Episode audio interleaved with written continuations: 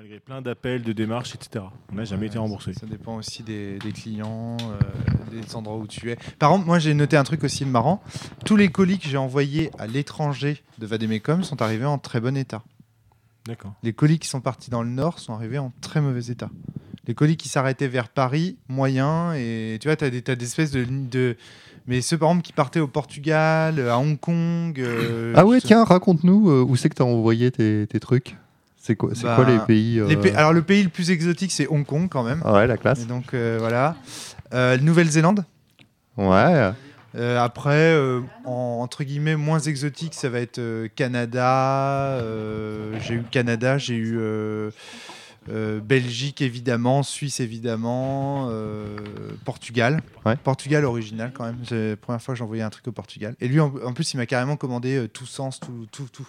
Et c'était un mec que tu connaissais ou Non, pas du tout. D'accord. Qui a dit bah, ça fait- Tu te souviens de son nom ou pas? Oui. Hong Kong, c'est euh, Benoît Felten, il s'appelle. C'est, Ah, euh, c'est pas ton. Mais non, mais ça, ça aurait pu parce que c'est un mec qui fréquente Casuceno apparemment, qui est bien connu sur le forum. Euh, il a pas mal échangé d'ailleurs au sujet du jeu depuis. Notamment, lui, ce qui lui plaît pas dans Vademecum, c'est l'aspect euh, dirigiste, on va dire, très cadré du Mm. setting et euh, des, des personnages. Il parle d'expérience radicale. Et euh, en fait, j'ai réalisé en discutant de ça avec lui via le forum et même Facebook que, en fait, radical, c'est quelque chose qui caractérise tout ce que je fais en fait. Euh, Ouais. De la cellule, à sens. en Et du coup, moi, je me dis, ah ouais, c'est peut-être ça en fait les problèmes que j'ai avec les gens. Que les gens qui me Ah, trouvent. Non, j'avais pas compris ça. C'est parce qu'il m'a dit, euh, ouais, je suis mignon, ouais. Je sais. C'est parce que, c'est parce que euh, il m'a dit, c'est quand il m'a dit, euh, ouais, en fait, c'est radical. Et je fais, ah mais en fait, mais c'est le mot qui me convient et qui convient à tout ce que je fais, quoi. C'est ça en fait. C'est, en fait, je suis quelqu'un de radical. Pas, euh, pas trop dans ta façon de masteriser, je trouve. Bah, non, mais euh, dans mes choix de design, Oui, euh, oui, dans oui. mes choix de, Ça, d'animation de la cellule. C'est une expérience, point. Enfin, c'est- c'est- c'est- c'est un point de vue tranché. c'est Oui, voilà, une c'est ça. expérience que t'as- t'as- tu proposes aux autres de vivre. C'est pas euh, un manuel. Donc ça, voilà, c'était rigolo euh, d'avoir ce point de vue-là. Et donc ça, c'est Hong Kong, ça. Ça, c'est un mec qui, a- qui a- Et tu vois, il fait livrer tous ses jeux en France, donc ça doit être sa maison familiale, j'imagine. Et en fait, euh, il disait, ouais, moi, ça m'arrange euh, si tu peux livrer à Hong Kong. Et moi, je dis, en fait, je m'en fous de livrer à l'étranger, je m'en tape. Euh, je sacrifie volontiers une partie de ma marge pour envoyer des jeux dans des pays exotiques parce que ça m'amuse et que de toute façon, euh, j'ai de la... je fais de la marge sur mes jeux. Tu t'augmentes pas les frais de port dans ce cas-là? Ah non, non, non. Justement, euh, je préfère que tout le monde paye le même prix et, Ah, ok. voilà, et, et sacrifier un peu de ma marge. euh. Ouais, ouais, ce de ce côté-là, ouais. C'est peut-être une erreur. Mes frais de port sont pas assez élevés, je pense. Même en France, tu vois. Je fais payer Dis- 7 euros alors que déjà le Colissimo il coûte 8 8,65. Euh, quoi. Disons que c'est pas minimaxé. Et euh, sachant que j'ai aussi l'emballage à payer, le timbre qu'il faut imprimer, compagnie, compagnie. Mais ce n'est pas du tout le sujet de ce podcast, euh, chers amis. Alors on va commencer. Vous êtes prêts? Prêtes? Euh, Les micros sont bien. Vous prenez, vous en, vous en saisissez quand vous le souhaitez. Sinon, tu parles jamais. Et j'ai vraiment mais tellement hâte. Et moi, j'ai toujours des trucs à dire, donc j'hésiterai pas à me battre à pour le nous deux, micro. on fait un tellement hâte d'avoir vos retours. Alors là, à je nous vous trois, attends. on fait un-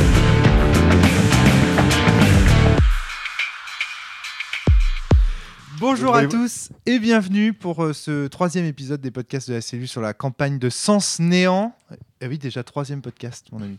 Oui, oui. Ah oui, de Sens Néant, oui. De Sens Néant. De, Oui. Pour Sens Néant, j'entends. Pour Sens Néant. Euh, donc, euh, vous avez.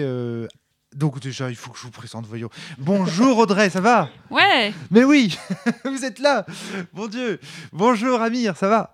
Ça va, et toi? Oui, ça va, ça va. Un petit peu fatigué là, ça y est, ça, ça commence à tirer. Tu vois la preuve, ce podcast, cette intro de podcast, c'est complètement raté. On Antoine, ça va? épuisé. Oui, c'est ça.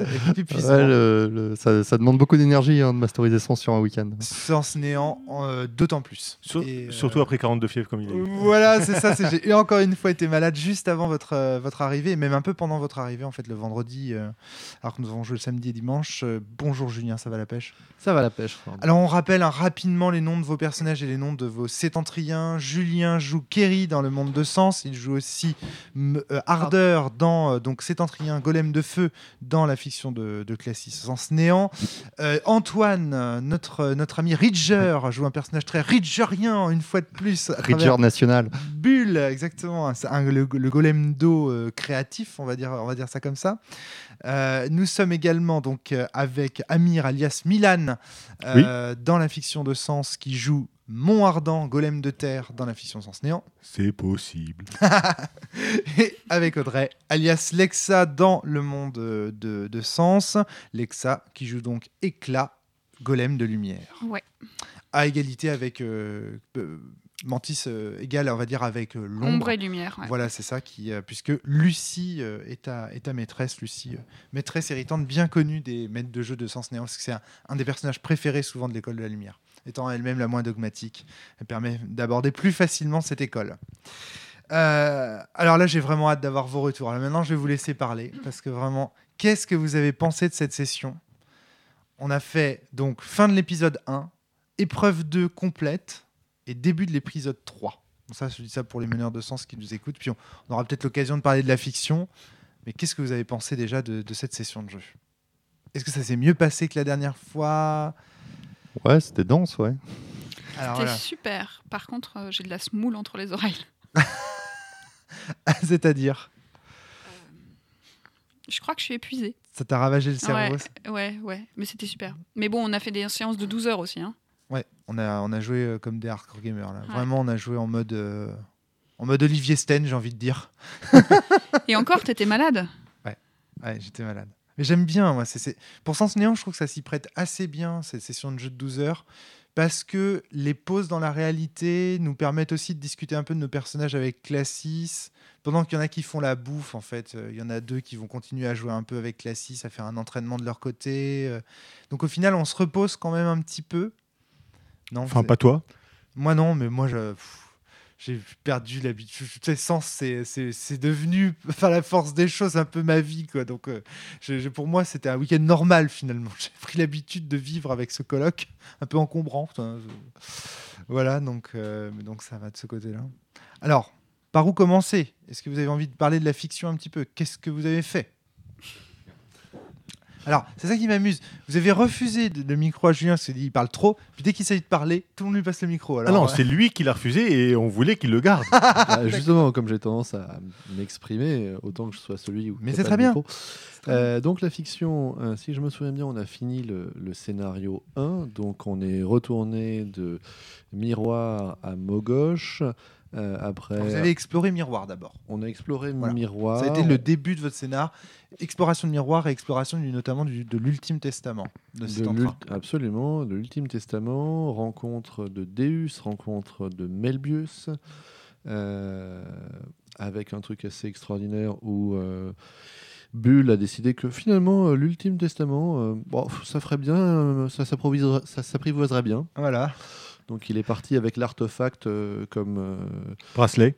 comme bracelet, liane, euh, enfin comme euh, pet. Voilà, et j'entends les MJ qui nous écoutent bondir sur leur chaise, mais en fait, c'est- ce, move est parfaitement permis par le jeu, puisque si vous vous souvenez bien, à ce moment-là, Deus est à l'extérieur de la pièce, et il refuse d'entrer dans, dans le lieu dans lequel ce testament est mis à l'index. Et il refuse qu'on lui raconte même. Et c'est ça.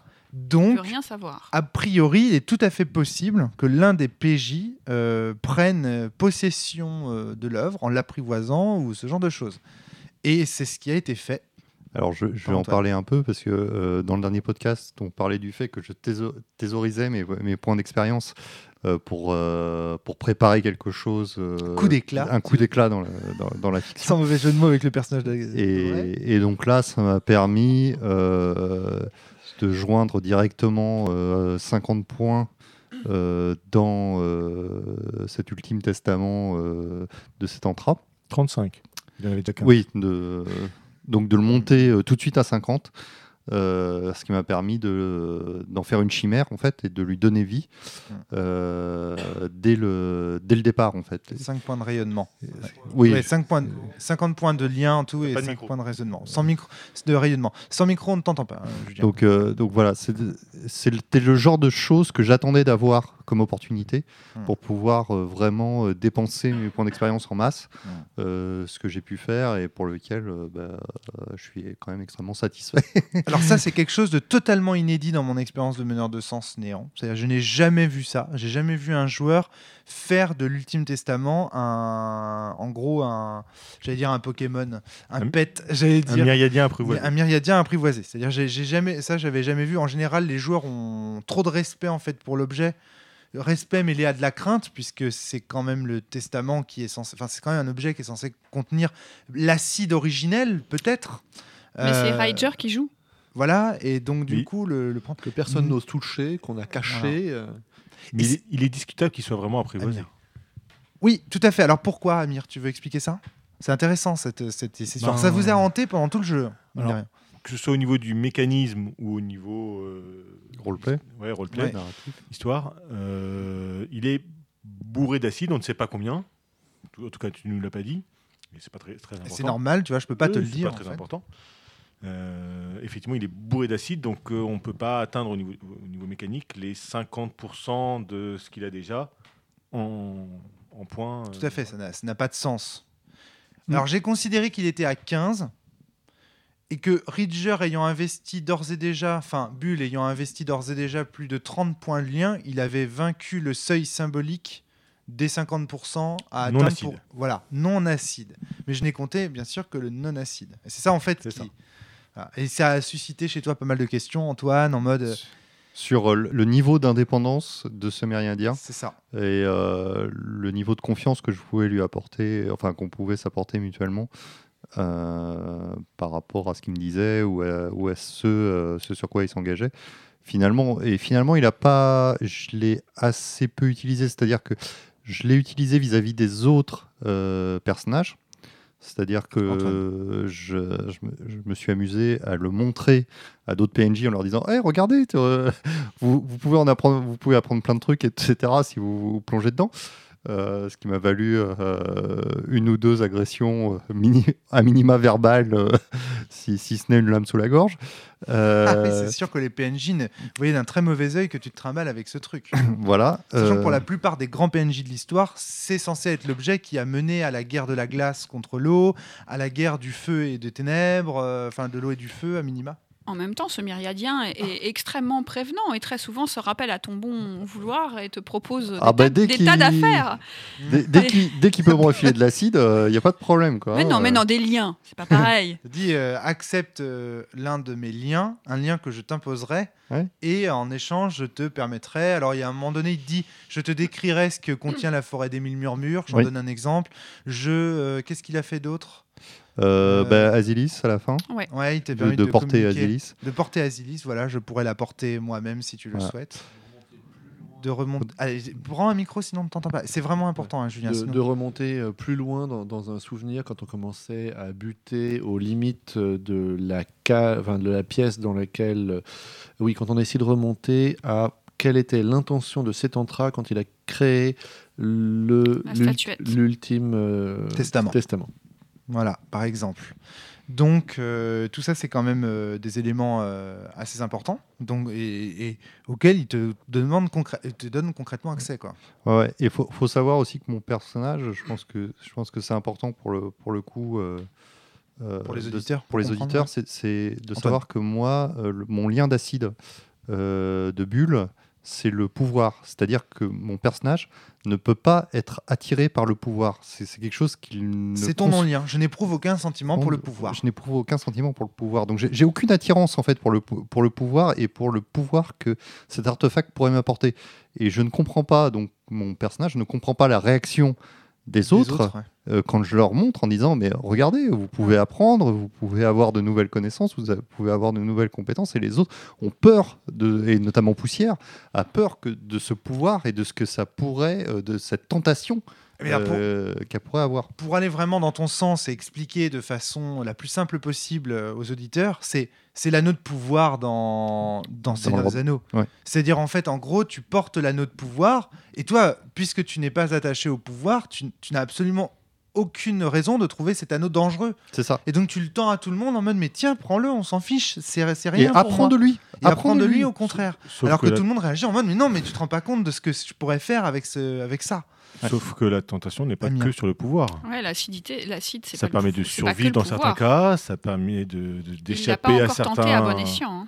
Tout à fait. d'échapper à certains dangers. Enfin, c'est Mais on, verra, on, ve- on verra, euh, on, verra comment Antoine Mais- va mais- réagir mais à d'autres types aujourd- de tentations. Aujo- Aujourd'hui, ce qui ressort, c'est c'est ce truc-là. quoi. C'est- Chez les PNJ, en tout cas, le premier truc euh, qui, qui ressort fortement, c'est euh, c'est ce niveau de tentation par le pouvoir que ce truc-là pourrait leur apporter. Quoi. Ou apporter à quelqu'un. Ou apporter à quelqu'un. Voilà, quelqu'un d'autre, souvent ils te disent mais tu es responsable parce que, Ouais. enfin, ce que, ce que Poussière t'a dit, je crois, euh, ou c'est peut-être moi en tant que meneur, je ne sais plus, qui te dit à un moment donné, mais toi, tu n'as pas conscience, tu, vois, tu n'es pas tenté par ça, mais d'autres pourraient l'être.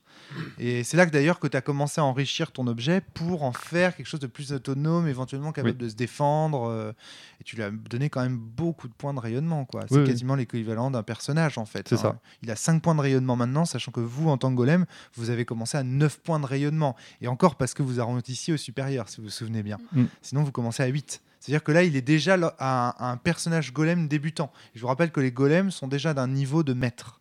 Donc ça vous donne une idée. euh, il est déjà, ton artefact est déjà plus fort qu'un sétentrien Ouais. euh, adulte normal. C'est c'est une chimère euh, Une conséquente. chimère euh, conséquente, exactement. ouais.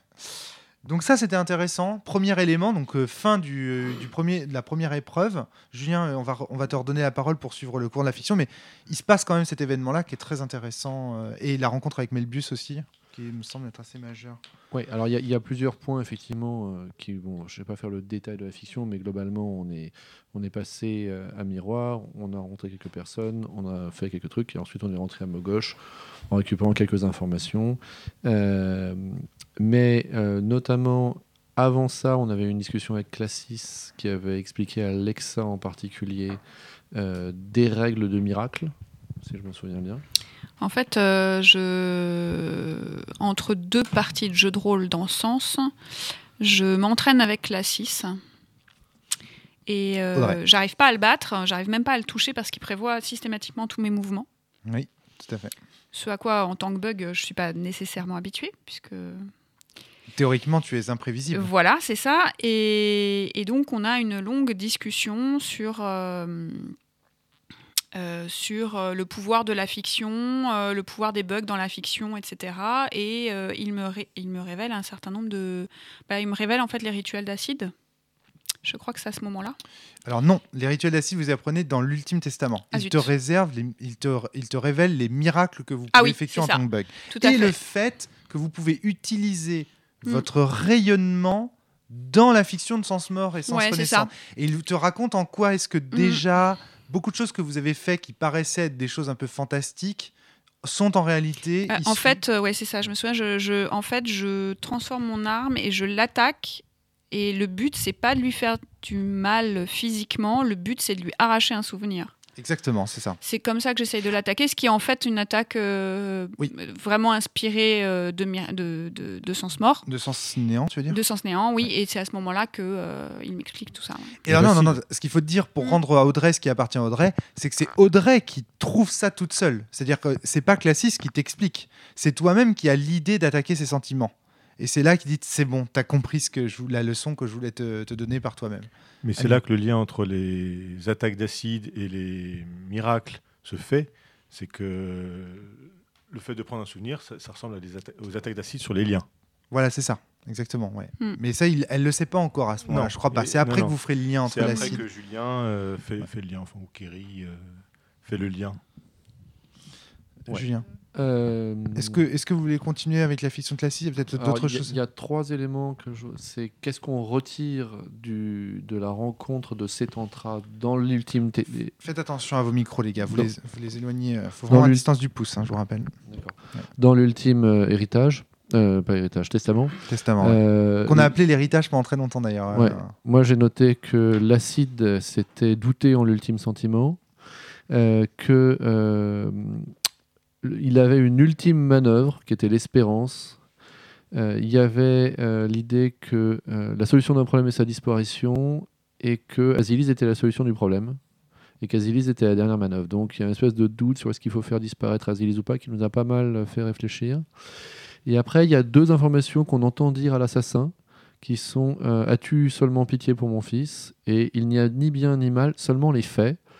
Et là, euh, je pense qu'on est plusieurs à avoir pensé Miphos, euh, plus que Lumière en fait. Euh, Hmm. et, et ça, Ah, c'est aussi Moi, un j'ai point pas qui a pensé été étrange. spécialement à Miphos, mais par contre, je me suis dit que l'assassin ne venait pas de Myriade pour sortir une chose pareille.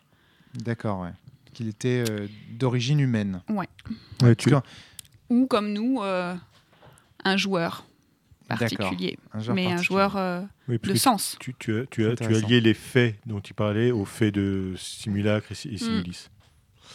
Euh, ensuite, effectivement, il y a, comme souvent, Ardeur, euh, dans, le doute, euh, attaque en premier. Quand il se retrouve face à Melbius, il l'attaque pour savoir un peu ce qu'il vaut. C'est sa manière à lui d'essayer de, se- de comprendre qui il a en face de lui. Ce qui est rigolo parce que ça amuse beaucoup Kerisan de jouer quelqu'un qui attaque sans réfléchir, sachant qu'elle est une quadrilla de vie et qu'elle a toujours été obsédée par le fait de protéger tout le monde. C'est et- clair.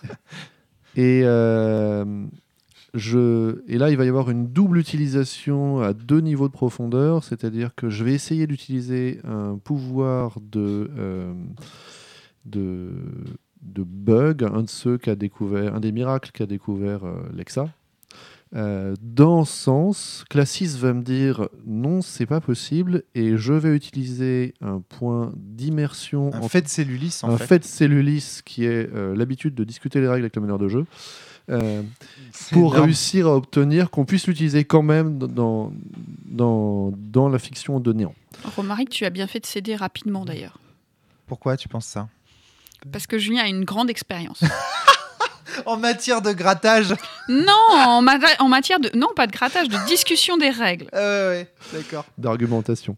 Ouais. Et, euh, et donc ça a créé le fait que j'ai... J'appelle ça le grattage. Excuse-moi. T'en prie.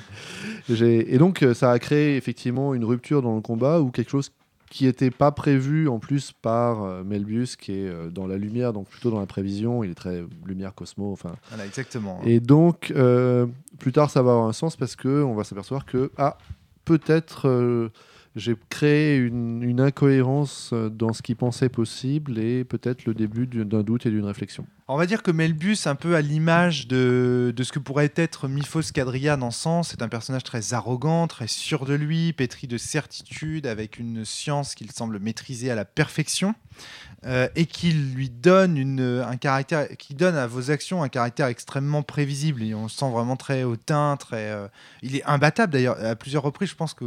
Miphocien, quoi. Oui, il est miphosien vraiment euh, dans tous les sens du terme. Moi, Et fait- finalement, tu arrives à le surprendre.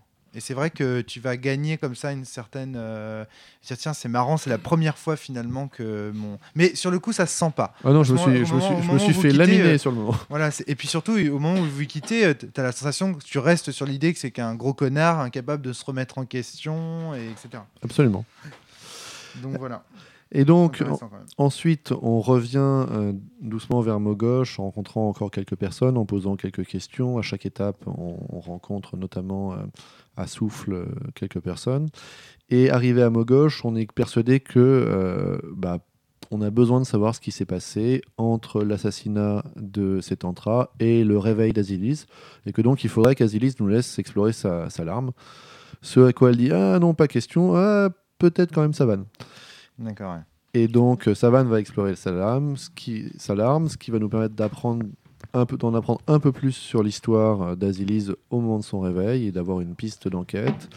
Et dans la foulée, euh, bonus imprévu, euh, ça va lui donner un peu la motivation pour, euh, pour aller lutter contre Phobos et Demos. Ouais, et quand elle va réussir à se décider, bah, elle va aller faire le boulot. et donc, écarter les nuages et Et mettre Phobos et Demos. moment- voilà. Et réaliser à ce moment-là qu'elle a un rayonnement immense et qu'elle est effectivement elle est capable badass. de faire des miracles. euh, Entre-temps, on apprend quand même que euh, les Utrima euh, euh, montent un complot pour euh, dessouder Savane. Voilà, tout à fait, pour se débarrasser de sa vanne. Enfin, que ce complot soit vrai ou pas, on apprend ça.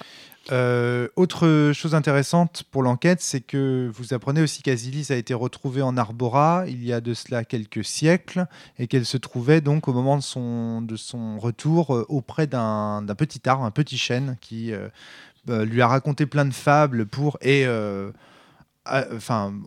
bon, j'en dis pas plus pour le moment mais en tout cas ça, ça, ça- ça va conduire euh, votre euh, dans, le- dans la deuxième épreuve euh, ça va vous conduire à faire une découverte.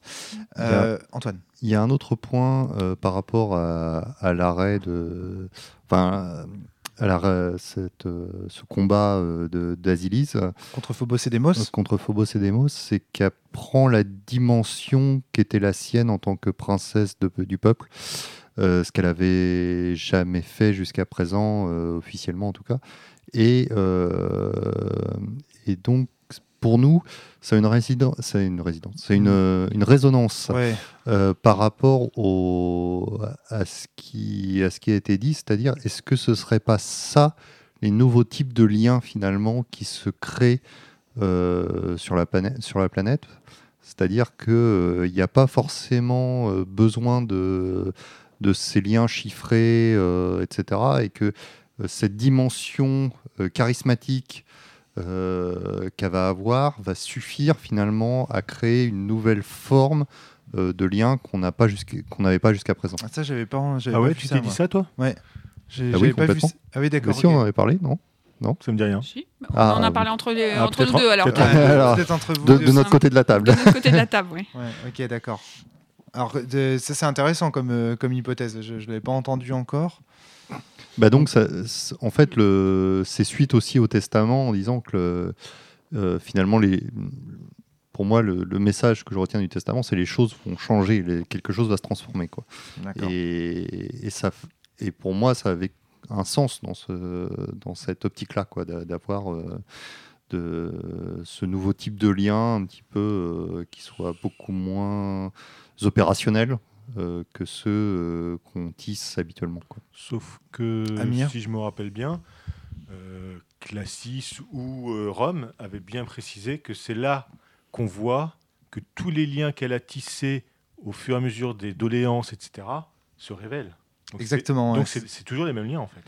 C'est ce que j'allais Enfin, moi, te c'est ce que j'ai répondre. compris. Ouais, c'est ce que j'allais te répondre. Mais pour aller dans le sens d'Antoine, un petit argument qui va supplémentaire qui va dans le sens et auquel euh, euh, on peut on peut penser. Alors effectivement, hein, clairement, la fiction va dans le sens que tu signales Amir, c'est-à-dire que à ce moment-là, le MJ décrit vraiment l'idée que c'est chaque doléance, qui est- les liens qu'elle a tissés avec euh, les gens, qui fait qu'elle a ce rayonnement-là maintenant, qui fait qu'elle devient la princesse Azilis, qu'elle a tout, finalement toujours été et compagnie. Et donc elle met cela en avant. Et donc c'est pour Ouais, ça qu'elle a un rayonnement immense, parce que tout le monde elle, croit en elle elle. se- elle se crée un personnage en même temps en faisant ça. En Alors, prenant cette place-là, en jouant ce rôle-là, elle se, d'un elle, nouveau, elle- elle se crée Mais- un personnage, elle, investit un, un- un personnage. Oui, mais rien, rien de spécialement en contradiction avec le rituel de l'État. Tu vois, on peut dire, bah voilà, là elle prend le, elle, elle met Mais là, en c'est avant. combat euh, règle versus euh, interprétation. on est Voilà, c'est ça, exactement. Alors, mais- Elle Le truc- n'utilisait jamais ces myriadiens avant, et là, elle les, elle les a utilisés, quoi. tous ces liens, tous ces attachements, etc. Exactement, voilà, tout à fait. Ça, c'est ça, c'est une très très bonne manière de voir cette scène. Maintenant, elle- Oui, mais elle- pour moi, ça va au-delà de ça. Ça c'est intéressant. Et, pour, et pourquoi? Qu'est-ce qui, qu'est-ce qui te permet de l'affirmer? Euh, parce que euh, ceux euh, avec qui elle aura tissé des liens vont faire rayonner ces liens-là auprès de leurs proches qu'elle ne connaît, que elle, Azilis, ne connaît pas forcément. Et je pense qu'il va y avoir un effet domino comme ça, qui va permettre d'amplifier son rayonnement au-delà euh, du calcul purement mathématique du nombre de, liens qu'elle a pu tisser euh, au, cours de son, au cours de son règne. D'accord, ok. Bon, je, de toute façon, je, bon, je, voulais ajouter un autre argument. Je vais pas le faire en fait, parce que je me dis que c'est un peu spoiler. euh, ça sert à rien de vous dire ça maintenant, et que de toute façon, il vaut mieux vous laisser euh, continuer aussi la, quête euh, par vous-même. Mais ouais, c'est- intéressant en tout cas comme analyse, euh, Antoine. Après, je je sais pas pourquoi tu veux utiliser le mot lien. Tu dis à des liens d'autre nature. Peut-être autre chose, tout simplement. euh. Peut-être autre chose. Voilà, oui. c'est ça. Parce que c'est confusant en fait. Si tu parles de, si tu parles de lien, tu te mets tout de suite sur l'ontologie sétentrienne. Oui. Voilà, c'est ça que je voulais signaler euh, juste euh, rapidement. Euh, très bien. Donc là, du coup, la princesse devient, euh, en gros, euh, je vous ai décrit un Ah, peu à la Athéna. princesse. euh, voilà, je- c'est un peu ces moments dans les dans les dans les séries où euh, où Athéna, qu'est-ce que qu'est-ce qui qu'est-ce qui se passe? Qu'est-ce qui se Non, passe je me demandais où est-ce que tu l'as mis. C'est un peu le moment où la, donc, euh, Athéna euh, met son armure et euh, se révèle en tant que déesse et donc sauve le monde grâce à son, immense cosmo-énergie. hein. C'est un peu comme ça que je vous l'ai décrit très rapidement, mais c'est ça en fait. C'est le moment où vous réalisez que, ah oui, c'est, on ne protégeait pas uniquement euh, euh, une, une, une sétentrienne dans un palais, on protégeait vraiment quelque chose qui peut sauver Un le symbole, monde ouais. à tout moment et c'est quand même hyper important. À nos lumières Ouais, c'est ça, exactement. Euh, côté fin du cinquième élément aussi, euh, dans, Mm. dans- dans l'idée. Euh, très bien. Donc, euh, fin de la première épreuve, j'ai envie de dire enfin, c'est-à-dire qu'on se dit, putain, waouh, on a mis énormément de temps, on a mis quand même quasiment deux week-ends à, à finir la première épreuve finalement, trois, trois en comptant celui-là. Ouais, mais on avait rencontré plein de gens. Voilà, c'est ça, vous aviez tissé plein de liens. Tels des et- papillons. et vous aviez renforcé euh, vos personnages. À défaut des relations entre vous, vous aviez renforcé vos personnages euh, chacun de votre côté. Donc c'était un peu l'avantage de cette euh, première épreuve. Alors que pensez-vous de cette première épreuve? Est-ce qu'il y a des scènes qui vous ont marqué euh, de, ces pro- de, ce premier, de ces premiers pas dans l'univers de Sens Néant Euh, bah, C'était vraiment l'occasion de découvrir, de commencer à jouer, à se lier avec euh, des myriadiens, de les apprivoiser, de commencer à comprendre un peu les tensions entre les différentes écoles qui s'accusent rapidement les unes les autres de tous les maux de la Terre. Euh, de voir un peu la tension entre euh, les envies personnelles de, de Asilis par rapport à euh, Savane et euh, le fait que l'ensemble de la société pense que bon, éliminer Savane serait peut-être une solution, etc. Donc c'était l'occasion de découvrir que bah, c'était un monde en tension, en équilibre précaire.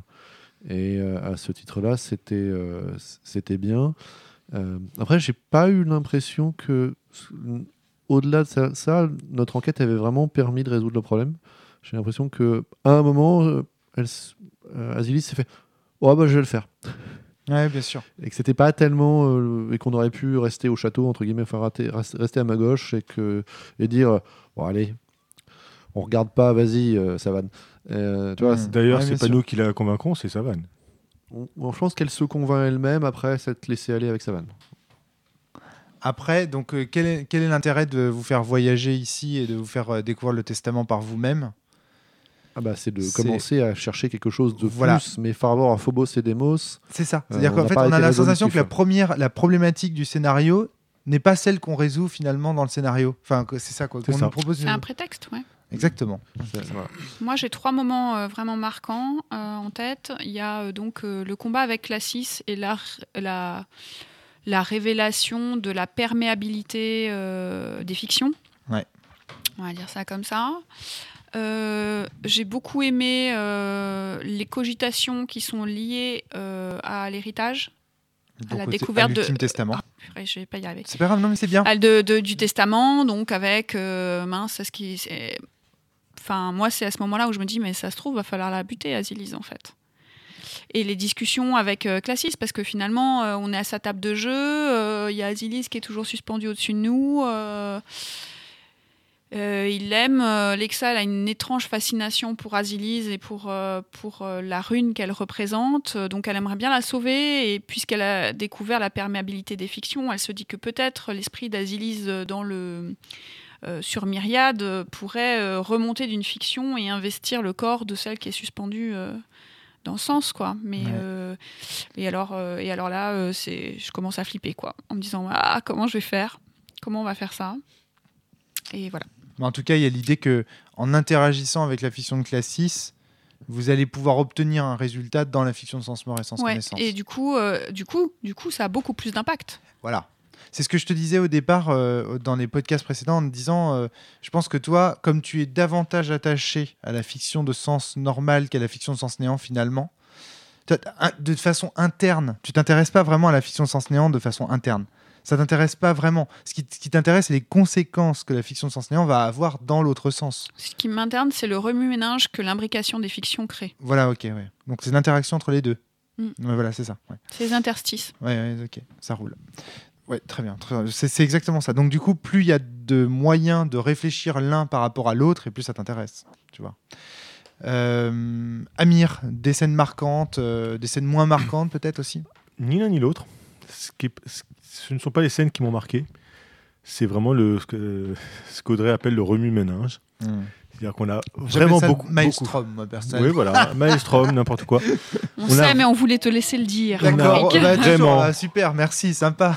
on a vraiment, vraiment fait quasiment que ça. Enfin, la moitié du temps, j'ai l'impression qu'on a qu'on s'est cassé la tête sur euh, les, les implications, les liens entre les différents. Alors, liens, pas dans le sens euh, de la métaphysique de, Oui, de bien sens sûr. néant, mais Ouais. Vraiment Les relations entre les différents entre di- éléments. les différents éléments, les différentes histoires, les possibilités que ça impliquait. Ça devient, il y a un champ de possibles tellement énorme que maintenant que c'est c'est long de définir les- le champ des Vous possibles. avez vraiment fait beaucoup de métaphysique en fait. Ouais. Vous avez pris le tableau blanc qui était euh, dans la pièce, on a pris le crayon Velleda, on a fait des dessins. Vous avez Ouais, dit ouais, mais est-ce que que- ça c'est pas ça machin? Dès, dès- dès qu'on ne réfléchissait pas, dès qu'on ne faisait pas de roleplay, qu'on n'était pas dans une scène, même s'il n'y en avait que deux dans une scène, les autres euh, brainstormaient sans, sans- sans arrêt, ou éventuellement on, on refaisait nos tableaux euh, de liens et autres pour. euh, Pour reparler du tableau de la Pour vite fait, il y a un truc que j'ai oublié de dire, mais qui, m'a, qui, qui- qui était bien sympa, c'était l'histoire des- de la couleur des yeux des golems euh, sur le, le cadran qui est euh, à mot gauche et euh, le- la couleur des yeux de- des immortels dans Sens versus la couleur des yeux des Ultimas Ouais. dans, dans Néant. Ça, c'était vachement intéressant quand vous avez fait le lien en fait entre la couleur Bah, des c'est, yeux. la- c'est une des preuves de justement la perméabilité. euh, voilà. Tout à fait. Et donc, euh, il y a eu toute une enquête pour savoir de quelle couleur étaient les yeux d'Asilis. Qui t'a conduit sens- même à ouvrir les yeux d'Asilis là, dans, dans, le le sens quoi. Ouais, Ça, ouais, c'est- ouais. Ça, c'est bourrin quand même parce que tu vois, c'est toucher le corps d'Asilis comme ça, euh, tu vois. Ça aurait pu créer de la colère chez Classis, tu vois. Il aurait pu se dire, mais qu'est-ce qu'elle fait les personnages d'Audrey euh, sont, sont bourrins ici. hein. Ah oui, oui, oui. c'est- Mais irrésistible. Eh ben, bourrin, je sais pas, c'est pas bourrin, tu vois, c'est, juste un petit geste, euh, mais mm, bah, je, je lui ai expliqué pourquoi, et il Enfin, m'a dit, bah, t'as qu'à aller voir. Ceux, et je l'ai ceux d'Antoine le quoi. sont aussi. Je l'ai pris au mot, c'est tout. Très bien. Mais il n'y a pas eu de combat ou de trucs comme Ah ça. non, non, hein pas du tout. Ah, hein. mais il y a plein de types de bourritudes. Ok, d'accord. Donc, euh, Je me range à la vie générale. donc voilà, il y a eu cette, cette phase où vous avez réfléchi à- au positionnement des couleurs sur le, sur le fragment, est-ce qu'elles signifiaient euh, voilà, les yeux marrons de la terre, les yeux de vert de l'air, etc. Et toute une espèce de, de, de sentiment comme ça de retrouver en fait des personnages de sens dans l'univers de Sens Néant finalement. Euh, Antoine, les scènes marquantes euh, dans cette première épreuve? Bah, à part le, à part la, bah, il y avait la scène avec euh, Poussière là dont on a parlé. Où elle te met le, Euh, le couteau sous la gorge, ouais, là, me- son, son me met- arme, l'orgueil, hein, Voilà. c'est l'arme de poussière euh, sous la gorge. où elle me met le couteau sous la gorge parce que euh, je lui présente le, le testament en lui disant euh, scène, écoute euh, app- apprends de ça euh, t'en seras seras plus forte et meilleure Euh, on a aussi on n'en a pas parlé mais on avait toute une théorie sur euh, le fait qu'Asilis soit l'ultima de l'ère euh, manquante Ça, c'est votre. Ça, c'est une fois que justement. Brisé. ap- Après euh, les- l'investigation sur les yeux, vous avez acquis la certitude. Voilà. Oh, J'ai envie de parler de certitude à ce niveau-là. En Mm. tout Oui. cas, les bugs qui jouent à Sens Néant sont certains que. Qui a un lien, quoi, au minimum. Voilà. Enfin, Est l'ultima de l'air. voilà éventuellement brisée d'ailleurs, puisqu'elle a, elle a, en tant que septentrienne, elle a plusieurs, euh, plusieurs sentiments, alors qu'en tant qu'ultima, elle n'en a qu'un seul. Donc euh, voilà, ça peut être une construction. euh, vous avez fait plein de théories là-dessus. hein. Comment, en gros, la question c'est comment l'ultima de l'air est devenue Asilis finalement. Mm. Pour vous, ça ne fait aucun doute que. Et donc la question c'est plus de savoir comment elle est devenue comme ça que de savoir si elle l'est devenue ou pas d'ailleurs. hein. J'ai l'impression que vous avez tranché cette, euh, cette discussion. Ouais, puis on a cherché des preuves de ce truc-là, en fait, derrière. C'est toutes Exactement, nos ouais. actions ont été un petit peu dirigées par euh, La recherche des origines d'Asilis. ouais, la recherche des origines d'Asilis. Et est-ce que ça a donné lieu à des bonnes découvertes Selon vous, découvertes qui faisaient avancer l'histoire euh, Pendant cette aventure? Bah, pas, pas- pas dès la première épreuve, c'est ça que tu Pas, veux dire pas dans la première épreuve. Dans la deuxième épreuve, la oui, deuxième beaucoup épreuve, plus. oui. Euh, Ouais, très bien. Non mais c'est bien, c'est bon signe quand on tire sur un fil et qu'il vient des choses, Oui. c'est probablement qu'on tire sur le bon.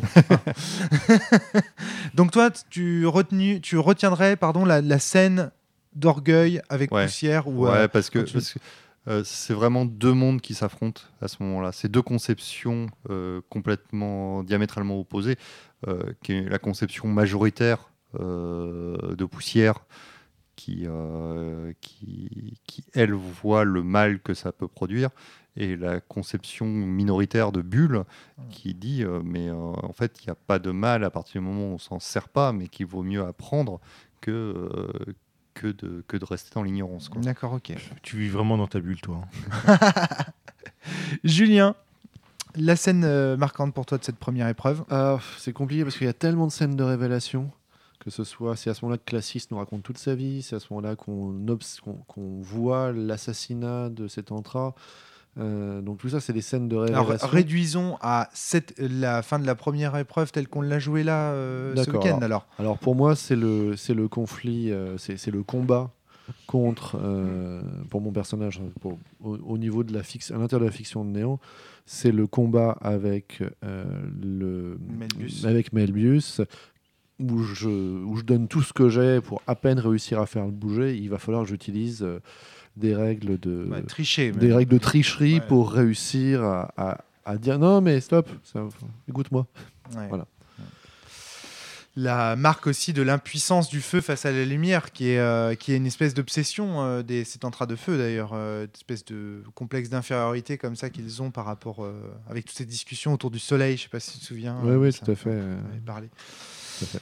Le soleil est-il un élément de lumière ou de feu? C'est Euh, forcément un élément de lumière. ah, De feu. ah, Tu vois. De feu. Voilà, c'est- tout à fait. Évident. voilà. Très Qui bien. émet de la lumière. Euh, fin donc de la première épreuve, début de la. C'est la condensation de deuxième la lumière épreuve. qui, euh, Et là, j'ai envie du de feu, dire, je trouve, dès le début de la deuxième épreuve, que vous êtes au top. C'est-à-dire que là, cette fois-ci, vous avez le système en main les uns, les uns comme les autres. Antoine a enfin accepté de commencer à jouer au jeu, c'est-à-dire à dépenser des points d'expérience pour créer des myriadiens. Tout le monde joue. Toi, tu as enfin, Audrey, trouvé les liens qui te manquaient entre la fiction de sens néant et la fiction de sens qui vont te permettre d'interagir à fond avec. euh, et là, la partie commence. Et je vous ai dit, hein, c'est, je vous avais dit qu'on arrêtait Sens Papillon et que vraiment la deuxième épreuve.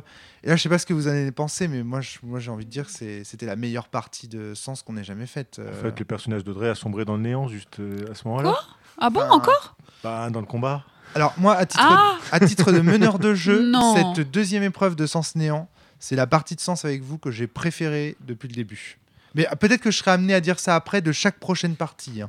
Parce que à partir de là, on arrive. Challenge On accepted. commence, on commence Parce vraiment qu'en le sens. on c'est arrive ça aussi. Non, mais en fait, je vais, je vais être franc avec vous.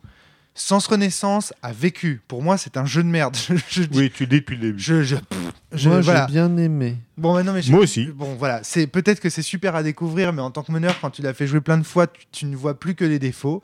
Euh, voilà, moi, c'est c'est comme une pièce que tu as retapé toi-même. Tu vois les, les, les, les endroits où tu as Je mal suis fait pas la d'accord, les PNJ sont cool. euh, quoi. ah, bah, Peut-être, mais enfin bon, bref. Bon, on va pas discuter de ça. hein. Je veux pas. c'est- c'est pas. Voilà, c'est mon avis. Bah alors, nourris pas le troll. Bon bah d'accord, ok, bon. Euh, J'ai le droit de me nourrir moi-même quand même. À peine. sinon je meurs de faim.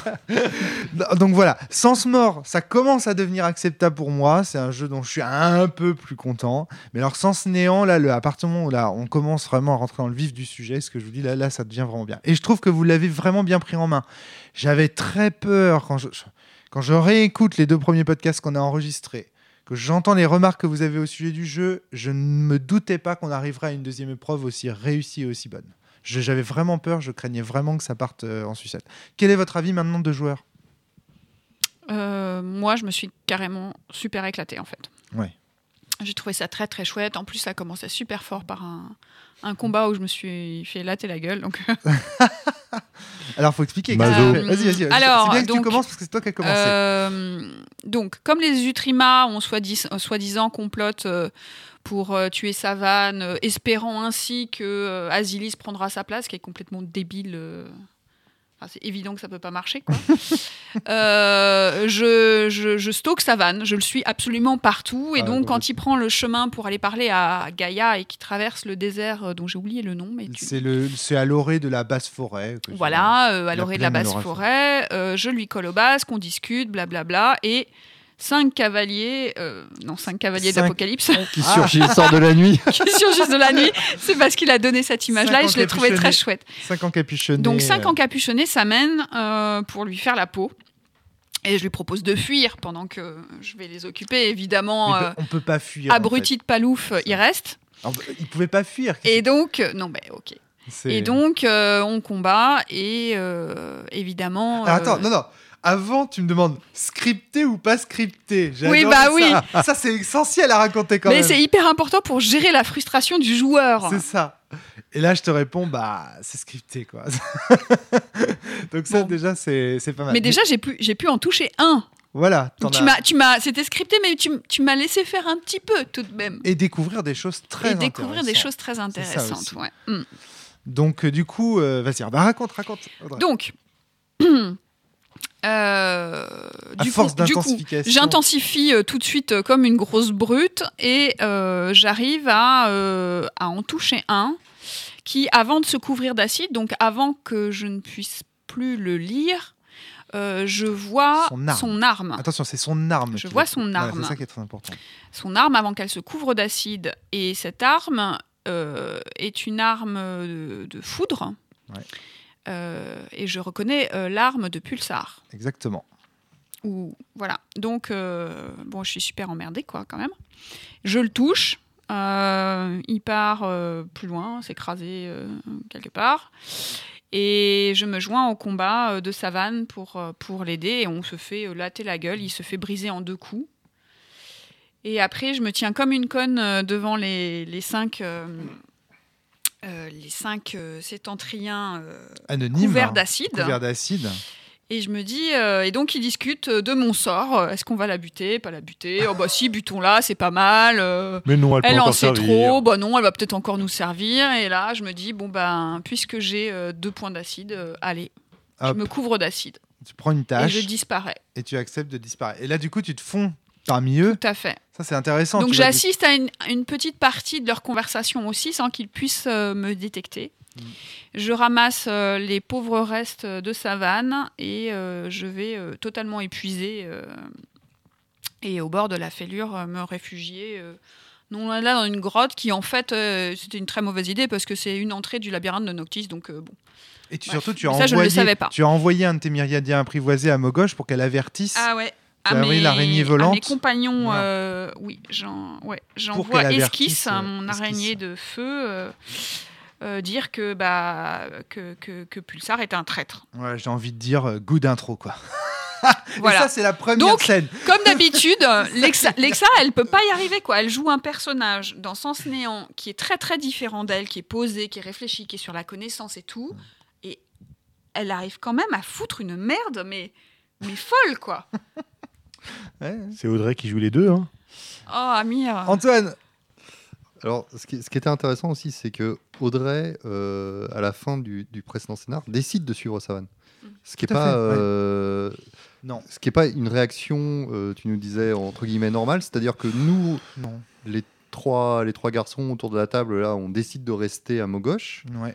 et euh, Audrey, de, de son, du, du propre chef de son personnage, se décide que euh, la meilleure façon de protéger Asilis, c'est euh, de suivre Savane. C'est Et, de protéger Savane. Et C'est la donc, faiblesse on se retrouve avec en fait. cette scène qui aurait dû être une scène qu'on aurait dû lire euh, et qui est une, une scène cryptée qu'on aurait dû revoir dans des Scripté, souvenirs. ouais. Tout à fait, ouais. Qu'on Tout à aurait, fait. dû, qu'on aurait dû revoir dans les souvenirs et, il- et elle, elle le vit en live et c'est quand même topissime parce qu'on se retrouve avec une scène, une vraie scène d'action dès le départ euh, de, de, ce, de ce chapitre alors que euh, scène, scène d'action qui aurait dû en fait être une scène d'enquête. C'est clair. Et c'est- et là, ça fait un peu, tu sais, comme dans les séries, c'est c'est- ces séries qui commencent direct par une scène avant le générique où il se passe un truc de ouf. C'est c'est- Et c'est paf, le générique ça. ouais. commence et là Ça- on commence l'enquête et ça. Et en ça- plus, ça Ça a donné le ton quoi. Ouais. et en plus, le fait qu'elle ait été là, ça a presque des conséquences un peu plus tard euh,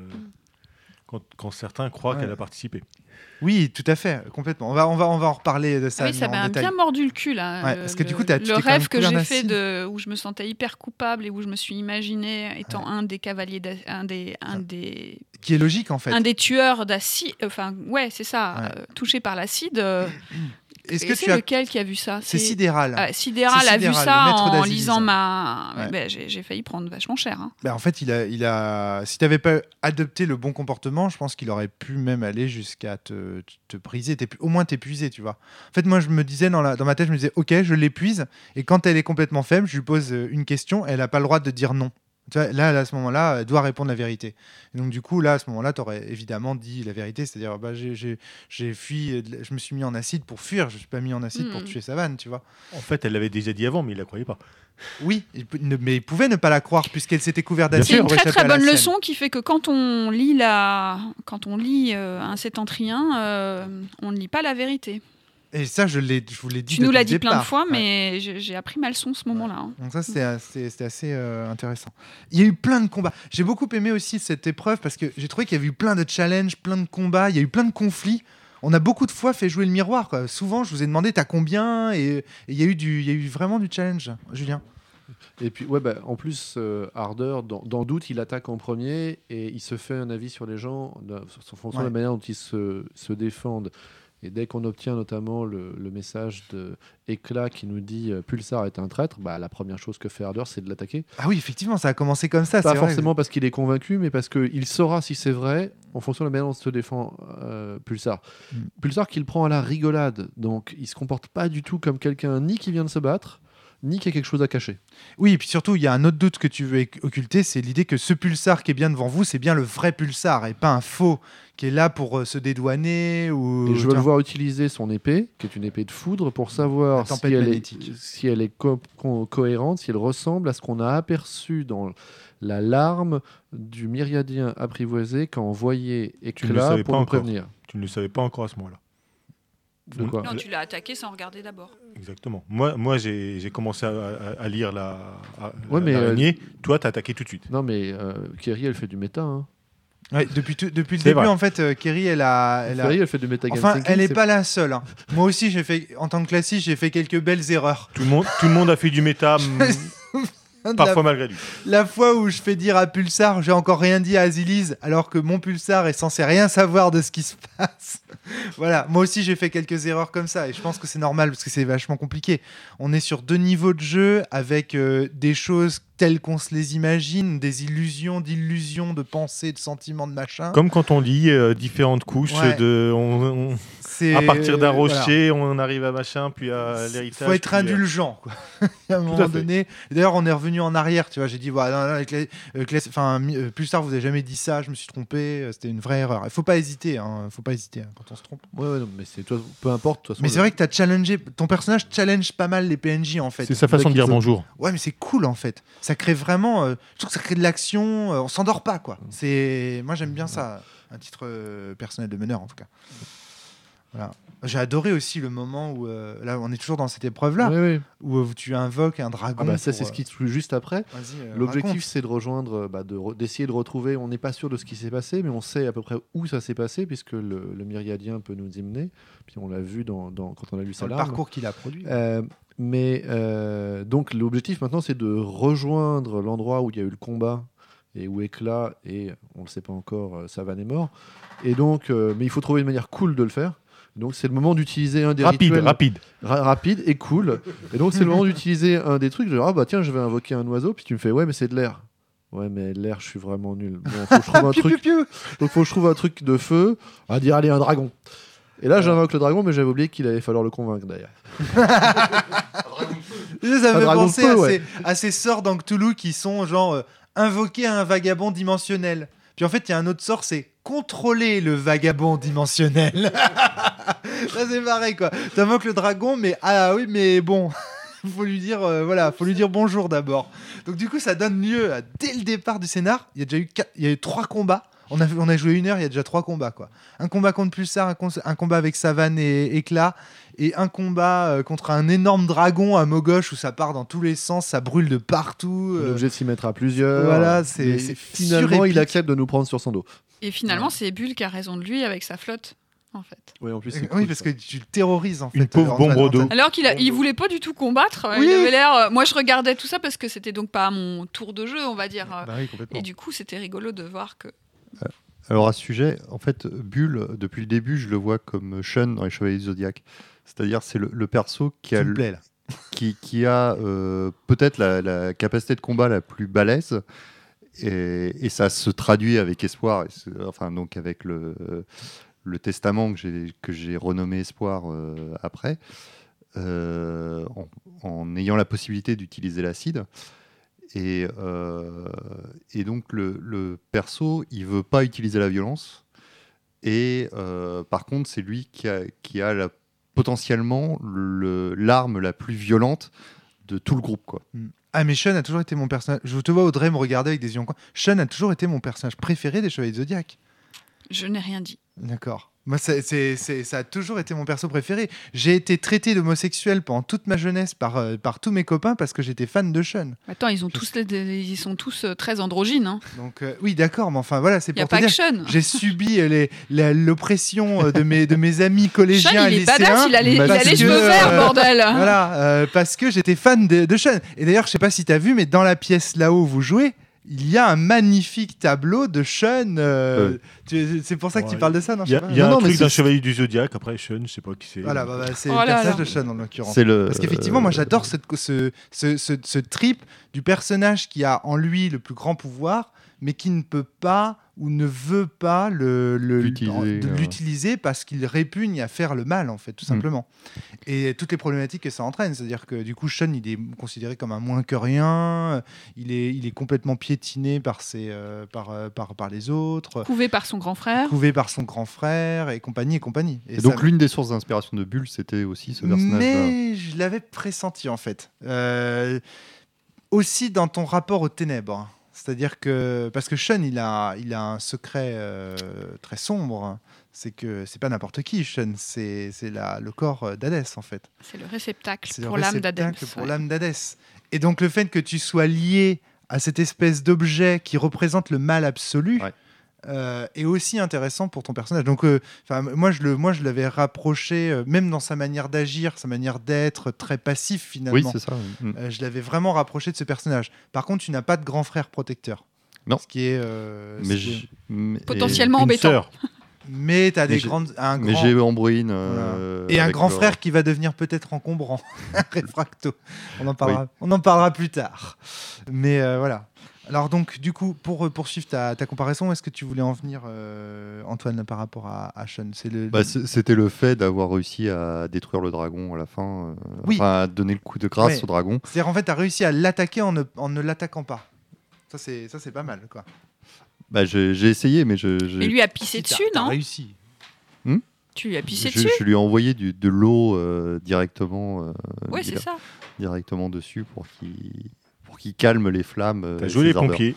Un petit peu, voilà. Avant ça, tu as euh, sorti juste ton arme d'eau et ce faisant, tu lui, tu, tu lui as montré de l'eau et ça, ça a suffi à lui mettre un, malus de moins 10, l'effrayer, ouais. tu vois. Mm. Parce qu'en fait, alors pourquoi on a fait ça? Parce que concrètement, ton personnage dans son miroir, il n'a pas suffisamment en... dans l'élément dans lequel tu te, tu te trouves, parce que le dragon euh, suppose que tu sois en élément autre qu'eau pour monter dessus, donc Oui. tu changes d'élément, et là tu es, et merde, en fait, il faut le combattre d'abord, donc j'ai changé d'élément pour rien, et je me retrouve dans un élément de merde dans lequel je suis pas fort, et du coup, voilà, tu... Et donc, du coup, quand tout le monde a déjà attaqué à 100, toi, tu sais que tu peux attaquer qu'à 20, et tu dis, mais moi, ça sert à rien que j'attaque. Oui. Et c'est là que je vous rappelle ce truc du système qui est que, mais non, parce qu'au cours d'une même ronde, à chaque fois que quelqu'un attaque, même s'il rate, Ça il donne un malus 10, de ouais. moins 10.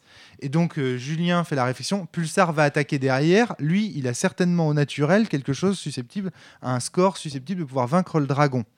Et donc, résultat, tu dis, bah, ça vaut pas quand même le coup. Donc, du coup, tu fais une petite attaque insignifiante et ça, ça consiste juste à finalement sortir ton arme et euh, lui mettre de l'eau, en fait, l'emprunter avec de l'eau. Euh, voilà. Ça, c'est ça, je trouvais ça euh, assez élégant. Et finalement, le dragon est vaincu, pas uniquement pas à ce tour-là, pas dès ce tour-là, mais après. euh, Si, si, c'est le coup de grâce, c'était celui-là. Le coup de grâce, c'est celui-là. Ok. Ouais. Je, je- je me souviens C'est le, deuxième round, effectivement. mais C'est le deuxième round, mais c'est ce coup de grâce. Rien. Et donc ça, j'ai trouvé ça euh, effectivement euh, très très élégant. Donc ce dragon Melkia, euh, avec lequel vous vous attachez un peu. J'ai l'impression que vous avez sympathisé avec ce Ouais, dragon. bah, il était une fois, une fois, enfin, il répond bien à, à ma, ma manière de dire bonjour en tant que c'est entra du feu. c'est Et puis, il est fidèle à Azilise. et- et- Ah oui, lui, euh, ouais. Il est plus- plus que fidèle, c'est un de ses protecteurs en fait. Et, et oui. Et donc, c'est lui qui va nous permettre de nous déplacer vite pendant un bon moment pendant la suite de l'aventure. Euh, ou pour faire vite, euh, on, va finir par retrouver euh, notre ami Éclat qui est en train d'essayer de récupérer. On va finir par comprendre que Sa- Savane est bien mort. On va comprendre que on n'a pas d'informations sur les attaquants, sauf deux armes, Fury et Feu du ciel qui sont normalement euh, des armes dont on apprendra plus ou moins à ce moment-là ou plus tard que Fury est normalement l'arme de Bélial et Feu du ciel normalement l'arme de Cumulonimbus. Euh, et puis on se retrouve tous pour se reposer. Et là arrive le truc improbable. La soucoupe volante. c'est ça. Mais elle n'est pas du tout ronde. C'est parce que je fréquente trop Pierre Lagrange, je pense. Ah ouais, c'est clair.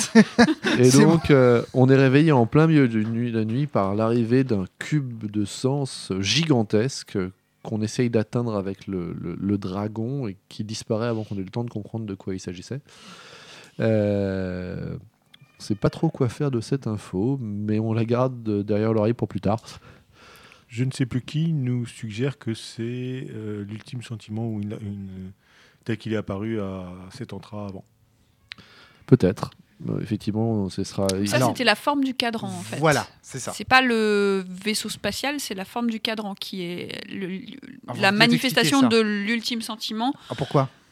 Pourquoi est-ce que cette forme-là Bah, parce que c'est les liens entre tous les, entre tous les éléments. Ah oui, d'accord, la forme du cadran en elle-même. Ah oui, d'accord, ok. Je pensais à autre chose. Et après, à euh, tu nous de- avais, oui, les- sur les formes euh, Géométriques, voilà. géométriques, bah, tout dans sens néant et de, de formes euh, rondes ou organiques, alors que là, euh, ce sont des formes beaucoup plus, euh, enfin, géométriques, euh, Angulaire. en- avec des angles effectivement, et qui ne viennent pas de ce monde-là. Quelle drôle d'idée que la ligne droite. Vous y avez déjà pensé à ça, cet aspect géométrique humain? Pourquoi l'humain est-il fasciné par les droites? Et, tu vois, quand on prend le premier précepte euh, de science, enfin, je veux dire, scientifiquement parlant, le, premier des traités qui fait, euh, qui fait scientifique, c'est le traité en fait euh, d'Euclide sur les, sur les mathématiques et le fondement des mathématiques sur cette histoire de voilà euh, deux points forment une ligne de droite, un ensemble de lignes de droite, enfin forme un plan et, et, et tout et tout découle de là en fait. Et toute la science humaine euh, semble vouloir singer euh, le traité en fait le tout premier traité d'Euclide d'un point de vue esthétique, symbolique et sur l'élégance. L'élégance mathématique aujourd'hui, euh, l'étalon ça demeure le traité d'Euclide sur sur la géométrie. Et aujourd'hui encore, l'élégance en sciences et dans les démonstrations scientifiques. regardez par exemple, si on prend par exemple des gens comme Spinoza, il donne justement à son traité métaphysique une apparence, euh, l'apparence, il me semble, je- là je dis tout ça, c'est des, vieux souvenirs d'histoire de la philosophie qui me remontent là de, de la fac, donc je- j'espère que je ne dis pas trop de conneries, mais il me semble qu'il lui donne cette apparence-là parce que ça rappelle le traité d'Euclide. Quelle drôle d'idée pour les humains que cette forme droite honnêtement, euh, tout dans le monde est- est- est circulaire. Euh, notre, notre vision périphérique est circulaire. Le... Mais la Terre est plate. Mais Il n'est pas sûr. un platiste. Mais, mais non, pas du tout. pas du tout. Je trouve, je trouve que moi, ce qui, moi, ce qui m'a toujours choqué en tant qu'individu, euh, c'est c'est- c'est cette obsession de la, de la ligne droite. Et la ligne droite, c'est l'efficacité. C'est aussi le rayon. Quelle le vision humaine, euh, quelle vision humaine de l'efficacité. Bah oui, c'est affreux, on est d'accord. La ligne droite, c'est aussi euh, la trajectoire que prend un objet quand il tombe, et c'est aussi la, la dimension et la direction que prend un objet quand il est expulsé. Que ce soit un rayon de lumière est globalement droit, à notre perception à nous en tout cas. Très bien. J'ai envie de faire plein de blagues à la con. En tout cas, en tout cas, voilà, c'est, c'est, c'est- en tout cas, c'est très, c'est très singulier. Et donc, du coup, ce que veut dire aussi ce, ce, ce moment, c'est, euh, imaginons un monde dans lequel euh, la géométrie de base serait plutôt le cercle. Et c'est vrai qu'à là, je vous dis, bah, la sphère, la larme, le rayon, le rayonnement, tout ça évoque euh, des cercles. Et je vous ai écrit en plus les bâtiments, tout est rond. Le rayon est une droite à l'intérieur d'un cercle. oui, c'est vrai. Mais elle, év- elle évoque la dimension circulaire, le rayonnement. En plus, je ne parle pas de rayon. A- y a- par contre, il y a un personnage qui s'appelle Rayon. On pourra en parler après. Mais c'est différent de parler de rayonnement, qui évoque tout de suite le rayonnement, ça évoque tout de suite l'aura. Tu vois, le, le- ça- il y a un côté bulle, en fait, dans... J'avoue que pas pour moi. Eh oui, sans mauvais jeu de mots avec le personnage d'Antoine, mais évidemment, j'y pense. Il y a un côté vraiment euh, aura, quoi. Pour non, pas pour toi. Rayonnement, Non, pour ça... moi, ça- pour ça- moi, le rayonnement, c'est plein de rayons qui effectivement ont une forme euh, semi-circulaire, mais c'est des, des rayons droits pour moi. Très bien, très bien. C'est en tout cas voilà, il y a ce jeu en- dans la géométrie qui, au moment où vous, où vous croisez la, la vision de ce, ce truc, cette chose, euh, vous évoque euh, quelque une géométrie qui vient d'ailleurs. Et j'ai voulu insister là-dessus. Julien. Euh, ouais. Donc, euh, je reprends sur la fiction peut-être Mais je t'en prie, au moins que tu veuilles rajouter quelque chose Non, sur non, c'était. Et donc, euh, une fois qu'on a réussi à peu près à récupérer, qu'on a vu passer cette soucoupe volante, euh, mais qui était cubique, euh, bah on se dit, puisqu'on est. à- Je pense que. Je pense qu'au fond, on se l'est pas dit, mais personne n'est vraiment pressé d'aller annoncer à Asilis ce qui vient de se passer. Et donc, on se dit, puisqu'on est Arbora et qu'on voulait mener une enquête sur ce qui s'était passé avant Asilis, ou plutôt entre l'assassinat de Setantra et le réveil d'Asilis, c'est ici qu'on peut chercher. Et moi, j'aimerais beaucoup mettre la, main sur le, jeune chêne qui lui racontait des histoires et qui l'a accompagné jusqu'à ce qu'elle rejoigne Gaïa, Freya, Pulsar et euh, Savane. Savane. Et, euh, et c'est à ce moment-là qu'on tombe sur un- un- justement un chêne euh, raconteur d'histoires qui s'appelle euh, Bop. Ouais. Et là, tout de suite, euh, Ardor tilt que ça peut être que lui. Quoi. Mm. Et donc, il va nous raconter euh, ce qu'il peut et on va comprendre un petit peu mieux ce qui s'est passé. Il va nous envoyer euh, dans des ruines. Il va nous raconter une histoire d'une princesse qui est tombée amoureuse de quelqu'un, qui s'est détournée de ses Princesse des sujets. Bois Rouges. La princesse des bois rouges. Et euh, ça va, bon, ça- on va se dire, ok, on commence à voir un peu mieux.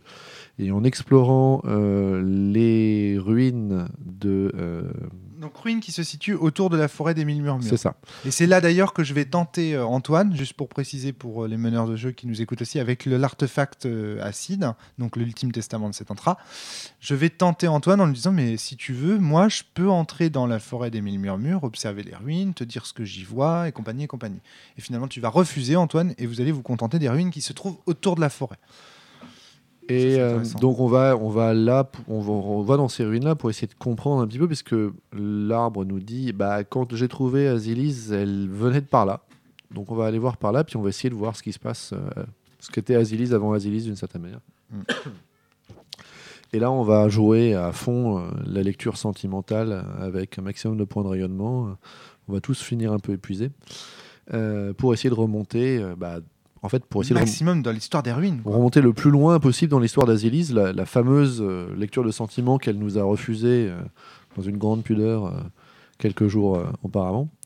Et euh, on, va, on va remonter jusqu'à ce qu'elle a perçu de l'assassinat de, de cet entra. On va, en av- on va apprendre un peu plus sur l'assassinat de cet entra, le fait que Des Ultimas.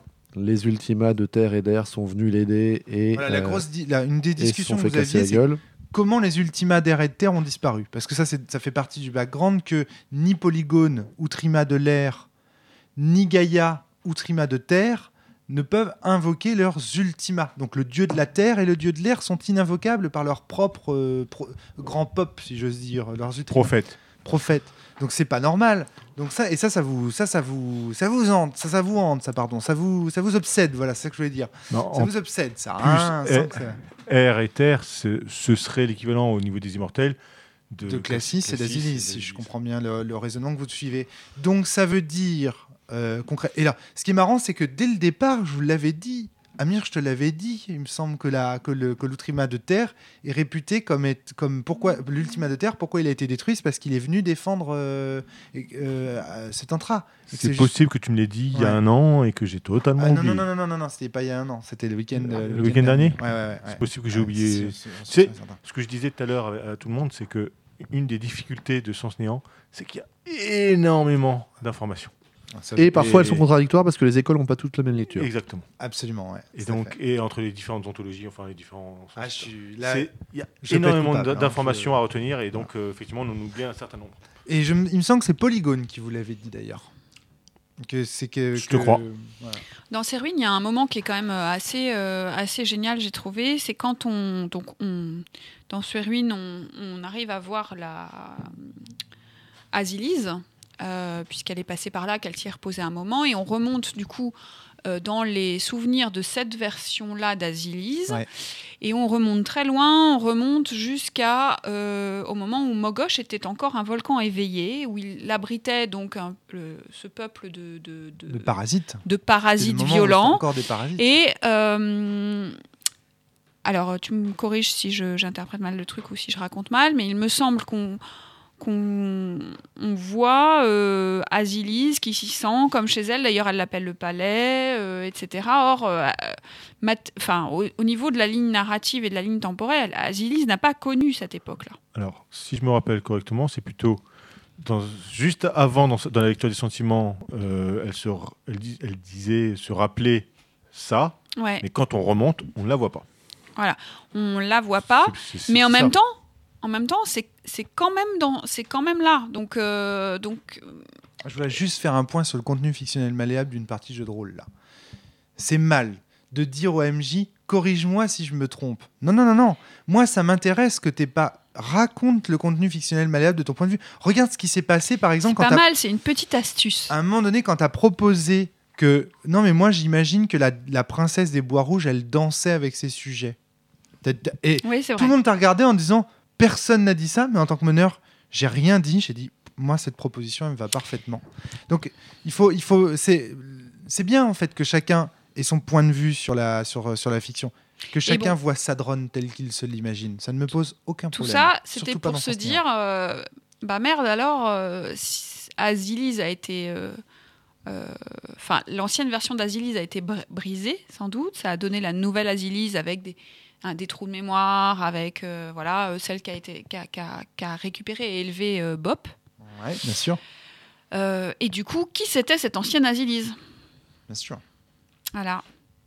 Et on remonte tellement les souvenirs que on arrive à la voir, à voir la mort de Sétantra. Alors une autre version de la mort de Sétantra, puisque euh, donc on voit effectivement euh, la déesse de l'air et, et le dieu de la terre le, venir à sa rescousse et le défendre de l'assassin. Et on voit dans cette scène-là, il y a Asilis qui est, euh, qui est présente et qui se cramponne à des barreaux en fer d'une cellule euh, qui se trouve à, Mo- à Mogosh. euh, Une cellule. Le mot est lâché. Et, et c'est fort euh, improbable. Il y a pas de fer. Normalement, il n'y a pas de fer. Il n'y a pas, il y a pas des trucs en forme de barreaux. Enfin, ça, Alors là, pas encore une fois, les barreaux encore, ligne droite. ouais, c'est encore un truc euh, qui n'appartient pas au monde de. Myriade, quoi. C'est encore quelque chose qui n'appartient pas au monde de Myriade. Tout à fait. Mais euh, la Asilis d'Encens, je termine. Après, je te passe la parole. La Asilis d'Encens, elle, elle a peut-être vécu entre des barreaux. Hmm. Donc du coup, tu commences à te poser la C'est question. peut-être une projection, ouais. Ouais. Enfin, un, sou- un souvenir euh, Tu demandes à. Classis même. Tu demandes à Classis. Tu Ouais. dis, mais est-ce que C'est moi. Non, c'est c'est c'est oui, Amir, c'est ouais, Amir qui demande qui le fait. quelle, ouais. quelle maladie euh, Parce que euh, Classis vous a dit qu'elle était euh, avait été internée au départ. Hmm. En fait, je demande à Classis à ce moment-là, est-ce qu'elle a été en prison un jour? Voilà, Et il ça. dit non, elle a, été- elle a travaillé dans un truc d'autiste. Ah non, elle a pas travaillé. Euh, elle a Elle été. était autiste. elle était, Enfin, elle euh, était voilà, considérée comme, comme, ouais. comme, ouais. Antoine. Alors c'est- là où, où, euh, j'ai euh, une nouvelle sorte de révélation ridgerienne aussi. Ah, formidable. J'espérais que ça ait lieu dans un micro. Euh, C'est-à-dire que le, je, je, je me rends compte en fait à travers toutes ces histoires, l'histoire de, de du chêne euh, qui nous raconte la princesse euh, rouge, Princesse des Bois Rouges. la princesse des bois rouges, euh, l'histoire d'Asilis. Je me dis mais en fait c'est un personnage qui a déjà mille vies, qui a déjà vécu. Euh, si on associe Asilis à cette princesse des bois rouges, c'est pas vraiment Asilis. C'est peut-être quelqu'un d'autre qui est à l'origine de ce personnage. Et c'est là où je me retourne vers Cassie. Je lui dis mais je, je- je pense comprendre ce que tu cherches à faire de nous et savoir. Ridger se retourne vers Classis, Voilà. il sort de la fiction de sens néant et dit je, je pense avoir découvert quelque chose sur ce que tu veux de nous. Voilà, c'est ça. Et je, je pense que le personnage d'Asilis en vrai n'a jamais euh, réellement existé. Que c'est un personnage de fiction dont tu es tombé amoureux et que tu cherches absolument à faire naître dans le monde de Sens Mort. Et, euh, et notre, le, le- le but que tu cherches pour nous, c'est justement d'aller chercher ce, d'aller chercher ce, ce personnage-là et de lui donner une vie et de lui donner une réalité euh, à ton niveau. D'incarner en fait. La- Voilà. Le, le mot d'incarnation, c'est mettre en chair quoi. C'est incarner un personnage C'est ça. fictionnel mais- à l'intérieur de la et fiction. là, je, je me pose la question, aussi bien en tant que joueur qu'en tant que Gridger, si Asilis a réellement jamais existé, Hmm. En fait, dans, la, dans, la, dans, dans Sens Mort. Ça fait penser au mythe de Morphée. Tout à fait. Artiste, euh, statue, il lui donne vie, euh, elle meurt, il va la chercher aux enfers, euh, il se retourne et bam, euh, il est dans la merde. Hmm, Évidemment. Je pensais aussi au, au mythe de Frankenstein qui, qui- qui se construit un petit peu sur le même, euh, Sur le sur le même principe. CF, euh, Hadès euh, et euh, les Chevaliers du Zodiaque aussi. hein. Une fois de plus, la mythologie aussi, hein. euh, au service du décryptage de sens, évidemment. Euh, Oui. Julien, tu voulais ajouter quelque chose Oui, alors c'est pour reprendre l'ensemble, puis pour aller un petit peu plus loin, on voit en fait qu'il y a deux incohérences dans ce qu'on lit de l'histoire d'Asilis, qui sont le fait qu'elle a des souvenirs qu'elle n'aurait pas à avoir. Donc d'où ils viennent Est-ce que c'est ceux de cet entra Est-ce qu'elle a réintégré des trucs qui n'étaient pas à elle On ne sait pas trop. Et le fait qu'elle soit dans une cellule qui fait penser que c'est c'est quelque chose que, que ne pourrait penser que la moderne, donc question de rupture spatio-temporelle ou de rupture ontologique. Sur cette base-là, effectivement, Ridger, ça fait, ça fait sortir de la fiction, en fait, Ridger, qui se met à poser, se poser des questions euh, du rapport du créateur à la créature. Hmm, Bien sûr. Et globalement, ça va nous emmener à des questions ontologiques, et notamment à une- un échange de mots entre Lexa et Ridger, euh, sur le fait que euh, Lexa sous-entend que peut-être euh, on n'existe pas vraiment et qu'on est euh, Ridger, Lexa, Kerry et Milan, les, produ- les, les personnages d'une histoire joués par des gens autres Et donc Ridger réagit de manière tranchée. L'idée lui, lui plaît pas du tout. Il me dit euh, fuck you. C'est ça. Et, Ridger sera un personnage joué par quelqu'un d'autre Impossible. et en fait, euh, moi, je me dis que s'il y avait une Lex... enfin, Lexa se dit que s'il y avait une Lexa dans plusieurs univers, ce serait super cool quand même. Et effectivement, là, je te fais une réflexion, Antoine. Je te dis, mais en fait, c'est assez marginal que les gens réagissent comme ça. C'est-à-dire, en fait, euh, euh, que, les, le, pardon, que les personnages réagissent comme ça.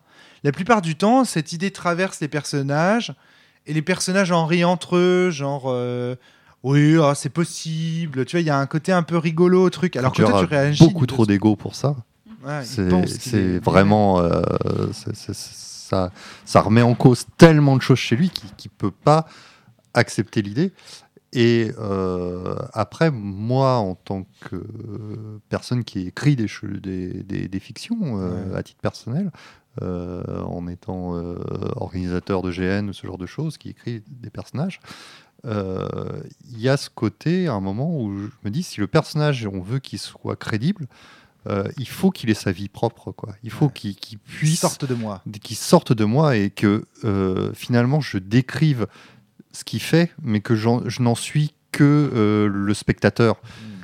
Si tu n'as pas déjà lu cette pièce de théâtre, il faut que tu lises euh, Six personnages en quête d'auteur de Luigi Pirandello. Pirandello. Mm. Vraiment, c'est là-dessus quoi. Euh, Natacha me l'a offert. J'ai toujours pas eu le temps de le, de le lire. Il est sur, mon, sur ma pile de livres à lire depuis des années. Faut dire que je Tu lis dois un- le lire avant la prochaine partie. Je, non, c'est pas possible. Je lis un livre par an, puisque le seul moment où je peux, où j'ai l'occasion de lire mentalement, c'est pendant l'été, pendant mes vacances. C'est le seul moment. Sinon, j'ai jamais eu l'occasion de lire. Et tu as combien de livres Ce dans ta sera le livre de l'été alors. J'en ai pas tant que ça, parce que les gens le savent et du coup, ils m'offrent pas trop de livres. Ils savent que bon, voilà, si c'est pas du jeu de rôle, je vais pas le lire euh, immédiatement. Et malheureusement, euh, voilà, les livres. euh, la, la posture Ça a de, l'air d'être un livre apparemment très ancien. Euh, Julien. la posture de Kerry là-dessus, c'est le pari pascalien, c'est-à-dire je sais pas si j'existe vraiment, mais dans le doute, je vais faire comme si j'existais vraiment, puis je vais me battre pour ma vie.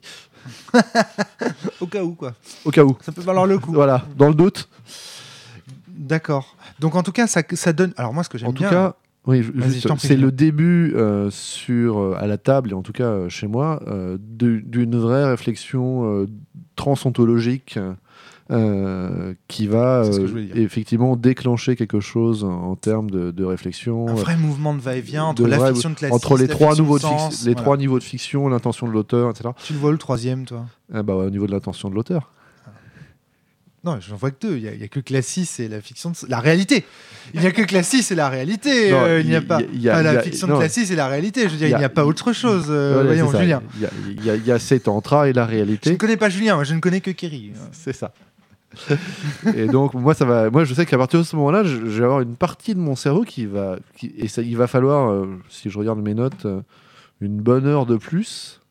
Et d'un seul coup euh, alors ce sera pas du tout en lien avec avec le je vais répondre à la question qui, me bloque depuis depuis une, une, une séance au moins qui est qu'est-ce que c'est que le puisqu'on on a traduit tous les éléments. On sait que la lumière c'est le cosmos etc euh, on, a, on a les six éléments mais dans cet univers là de cet entra il y a l'acide en plus. Mhm. et quelle serait la correspondance dans le monde de sens mort Mhm. et c'est un truc qui me bloque depuis, euh, depuis une, une séance et demie. On a un septième élément et on n'en a pas dans le monde réel euh, de septième élément. Alors c'est quoi Et voilà. Et, euh, et là, coup, Tu fais une, t'as une révélation, j'ai envie de alors, dire. ce sera plus tard, ce sera quand on sera, quand on sera arrivé à Arbora. Mais effectivement, d'un seul coup, je, je, je, je file la métaphore et je me dis, mais plein de fois, on nous a décrit que les gens s'enrobaient dans l'acide.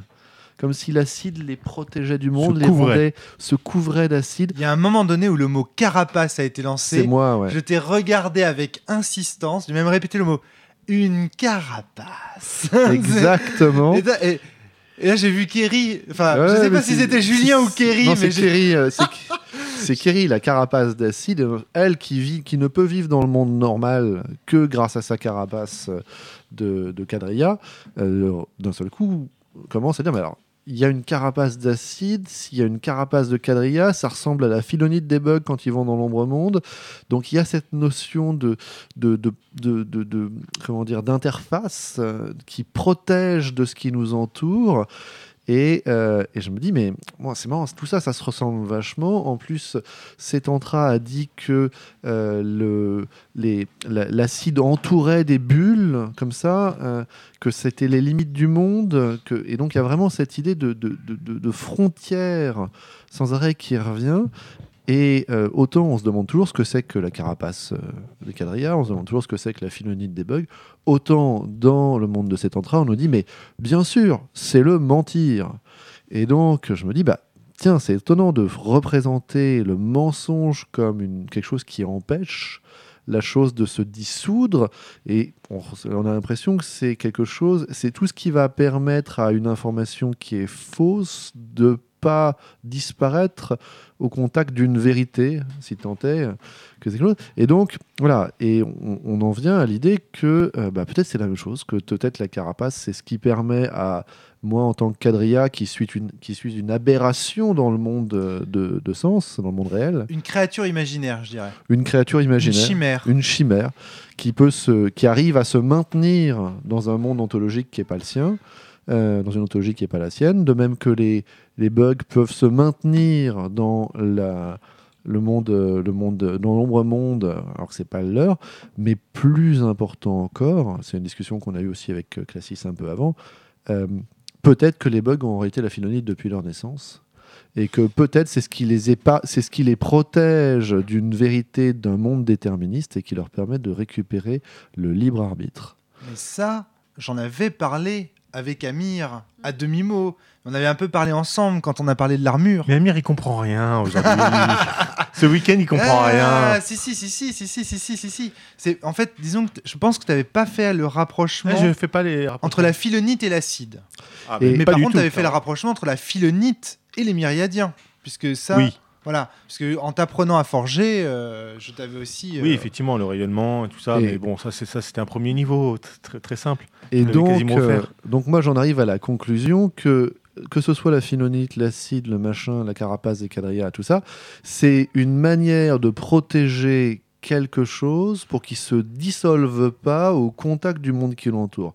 Et en fait, au niveau d'une fiction, c'est ce que j'appelle la suspension d'incrédulité. C'est-à-dire le moment où on accepte que quelque chose qui n'est pas cohérent soit... On va accepter le temps, un certain temps que ce soit vrai. Que ce soit vrai. ouais. Et donc, à partir de ce moment-là, je me dis, peut-être que c'est la solution, parce que dans le monde de Classis, c'est c'est- dans le monde qu'il nous propose, il crée une fiction, il en fait une solution pour le monde réel, puisque c'est censé nous aider à vaincre le kabuki derrière. Et donc, il a une vision, lui, de la fiction qui est positive, qui aide à progresser, qui fait du lien, puisque ça nous aide aussi à nous relier entre nous. Là où, dans ce monde de cet entra, l'acide, c'est toujours quelque chose qui détruit du lien. Et à partir de ce moment-là, l'obsession de, de Kerisan, ça va être de comprendre comment faire de l'acide, non pas quelque chose qui détruit du lien, mais quelque chose qui crée du lien. Hmm. Voilà. Et là, c'est vraiment une réflexion interontologique. euh, Ouais. Et puis, c'est une réflexion sur le- noteras que j'ai fait venir des PNJ à toi qui rentrent à fond dans ta, dans ta recherche. En Ouais, tant que- ouais, voilà. tout à fait. C'est-à-dire que ce euh, soit Rayon, Cumulonimbus, Melbius plus tard sur l'aéronef, on est à fond sur des Sur personnages qui le- travaillent on- ces questions. En fait. ouais, alchimie et ça. Voilà. Donc, euh, ouais. Il y a toute une partie de cette discussion euh, qui était sur euh, le libre arbitre, Tout à fait. sur euh, l'acide comme étant un moyen d'avoir un libre arbitre, puisque c'est le moyen de mentir aussi. Tout à fait, tout à fait. On- on- Libre et le arbitre, lien euh, entre le libre arbitre et les bugs, bien évidemment, qui les protège du, du déterminisme. Hmm. Peut-être que c'est la philonite qui les protège du déterminisme. Nous verrons. Nous verrons. En tout cas, clairement, à présent, après ces, ces- élucubrations métaphysiques auxquelles Classis semble quasiment ne rien comprendre, euh, il vous dit bah, let's play, jouons maintenant pour voir si, euh, si vous, vous allez pouvoir réaliser finalement vos, vos, vos, vos rêves euh, à l'intérieur de, de la, fiction, de voir si ce que, ce que vous dites est vrai ou faux ou proche, ou voilà, d'éprouver en fait finalement votre, votre théorie. Sachant qu'en plus, vous avez les moyens de tordre la fiction. Donc, euh, euh, savoir si ce que vous allez découvrir, c'est pas ce que vous avez mis à l'intérieur de la boîte. Chacun voit dans les yeux d'Asilis ce qu'il veut y voir. N'oublions pas toujours cette phrase qui semble revenir, tel un leitmotiv. Donc euh, voilà, ça, ça, ça va être intéressant aussi de voir euh, euh, ce que vous allez apporter à la fiction et ce qu'elle va vous apporter. Mais c'est vrai que c'est la, Mais c'est, le moment c'est le dans, moment dans métaphysique, là, Néant ouais. où d'un seul coup, on, on- enfin globalement, je pense que ça, on va continuer dans cette ligne-là, mais où on travaille euh, à deux ou trois niveaux ontologiques différents. quoi. Voilà. Et sans souci, tu vois. Enfin. Euh, je, je sais pas, il y a oh, nul, enfin personne autour de cette table n'est vraiment euh, philosophe ou métaphysicien ou etc. Pour autant, vous maniez des concepts de choc ontologique, de mondes différents. Ontologue quand même. Ontologue un minimum grâce à vos compétences dans le, dans le domaine de l'imaginaire. Mais ça, quel rôliste n'a pas l'habitude de- d'explorer des mondes imaginaires Tu vois ce que je veux dire C'est c'est pas euh, une compétence. C'est tout ce que je veux dire là, c'est que il n'est pas nécessaire d'avoir des compétences philosophiques pour faire de la métaphysique avec sens. C'est, ça vient tout seul, si j'ose dire. Antoine, tu as l'air sceptique sur ce, sur ce point. Euh, en fait, je sais pas ce que ça veut dire faire de la philosophie. Et, Alors, euh, métaphysique, j'ai dit pas de philosophie. C'est la philosophie, c'est encore différent. La métaphysique est un- une certaine manière de parler de la, sur les modalités des mondes possibles et compagnie. Ouais, ouais, mais je, je, je vois pas concrètement quelle forme ça prend. Quoi. C'est, j'ai, j'ai- j'ai du mal un peu avec le concept. Euh, et donc, du fait que tu nous dises qu'on en fait, bah, très bien. Euh, Soit. Soit, je- je- j'admets euh, le, le fait que tu dises que le, le jeu pousse à ça, je, je ne peux que le constater, je- j'en suis, j'en suis complètement conscient et tant mieux. Euh, maintenant, euh, qu'est-ce que ça revêt comme réalité par rapport à une partie de jeu de rôle autre que sens euh, Je sais pas. Parce que toi, euh, dans les jeux de rôle, tu as souvent eu ce genre de type de, ce genre de conversation. Bah, sur Ambre, ouais, sur Nobilis, oui, sur, euh, sur des Bah, jeux comme ça. ça tombe quoi. bien, c'est les jeux dont je m'inspire. Donc c'est parfait. Sauf que ces jeux, en fait, quand tu, quand tu réfléchis bien, n'avaient pas pour but de, de parler résolument de ça. Je sais pas, moi je suis joueur de ces jeux-là, je suis pas, je suis pas maître, donc c'est des choses qui ont émergé dans mes parties, euh, dans Vampire aussi un peu. C'est le, vide Euh, le vide, on appelle ça le, le vide fertile. En Ouais, fait, ouais, tout à fait, et Party. ouais. Et moi, j'ai vécu la, j'ai eu la même expérience avec ces jeux. hein. Mais je, je- Sauf Ambre, parce que Ambre, j'ai pas, pas joué suffisamment pour avoir. Mais avec Nobilis, c'est clair et net. Ah. Souvent, moi, j'avais créé Sens avant de jouer à Nobilis. Parce que c'est Marc, un ami qui, qui, à qui j'ai parlé de Sens il me dit T'as déjà joué à Nobilis? Non, bah tu devrais. et ça, je te dis ça, c'était en 2002. Oui, oui. Euh, quand on créait Sens Néant, euh, le jeu n'était pas encore publié, sorti. quoi. Donc euh, j'ai lu Nobilis avant la publication de Sens par contre. Et c'est ce qui m'a fait passer d'ailleurs du système avec le D12 au système sans D. Voilà, pour finir la petite histoire. Mais donc tu vois, Mais, peut-être que je suis un habitué de ce type de Oui, jeu, si je tu veux, et de ce type ouais. de réflexion. Donc du coup, t'es ça quelqu'un. me ouais. pose pas. Voilà. je, trouve, je trouve pas que ce soit une révolution. que tu remets, à- voilà, ce que tu remets en cause dans mon, dans mon truc, c'est l'idée que vous soyez pas euh, que, ça- que vous soyez pas spécialiste de, ce type de jeu, parce que dans le fond, tu me dis moi des jeux comme ça, j'en ai expérimenté Ouais, pas mal, ouais, et ouais. voilà. Et mais moi, j'ai moi j'ai eu même la même expérience dans Agone, où à la fin on se retrouvait à parler métaphysique, mais vraiment quoi, en mode euh, Janus, euh, le masque, qu'est-ce que c'est Oui. que l'inspiration, euh, et compagnie et compagnie. Les dames, le centre-esprit, etc. Mais moi, j'ai- la, comment pas. au départ, comment j'ai vendu sens sur Casuceno J'ai vendu sens sur Casuceno en disant c'est un jeu qui parle de métaphysique. Et dire en fait, pour moi, tous les jeux de rôle, donc là c'est là que j'ai peut-être fait un peu d'extrapolation, mais en disant tous les jeux de rôle sont l'occasion rêvée d'avoir des discussions métaphysiques. Bon, je me suis fait taper dessus, j'imagine que j'étais trop radical Cal au radical. Voilà, mais en tout cas, clairement, c'est ce que j'avais euh, à l'idée quand, euh, quand j'ai sorti ce jeu. Donc, tu vois, je, je dis pas que j'ai inventé l'eau chaude avec sens. Par contre, j'ai voulu faire un jeu dont ce soit spécifiquement Ah oui. l'occasion. Et ça, je suis pas sûr que ce soit l'intention forcément derrière les auteurs euh, d'Ambre, de Nobilis, etc. Ils avaient. Alors, Je- franchement, Ambre, quand même, euh, c'est Ouais, tellement fait pour. euh, Nobilis, c'est quand même tiré de Sandman, et Sandman, c'est quand même le, bah oui, quasiment pareil, hein. le thème principal de Neil Ga- de- qui traverse l'œuvre de Neil Gaiman. Enfin, on verra si, les, si cette discussion métaphysique mène au même point. C'est Oui. c'est- c'est ça qu'il faudra voir maintenant. C'est ça le. Ouais. Parce que je- la métaphysique d'Ambre oppose. euh, Enfin. Enfin, moi, de ce que j'en connais, hein, oppose beaucoup justement la lumière, l'ombre, euh, le, le- le cosmo, le chaos, le logrus, la marelle et compagnie dans le dans un multivers. voilà dans un multivers. Zelazny était, enfin, adorait justement la métaphysique des mondes.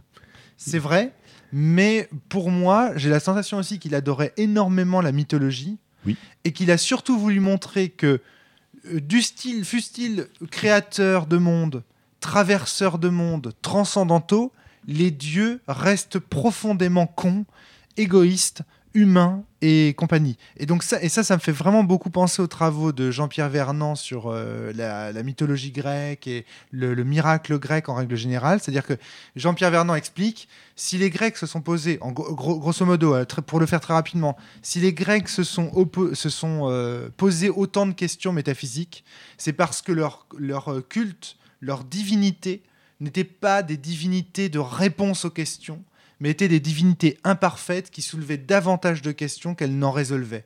Et chez, Zelazny, les dieux posent problème. Sauf Ils que les princes et les les princesses problèmes. sont des usurpateurs parce que ce sont pas des dieux.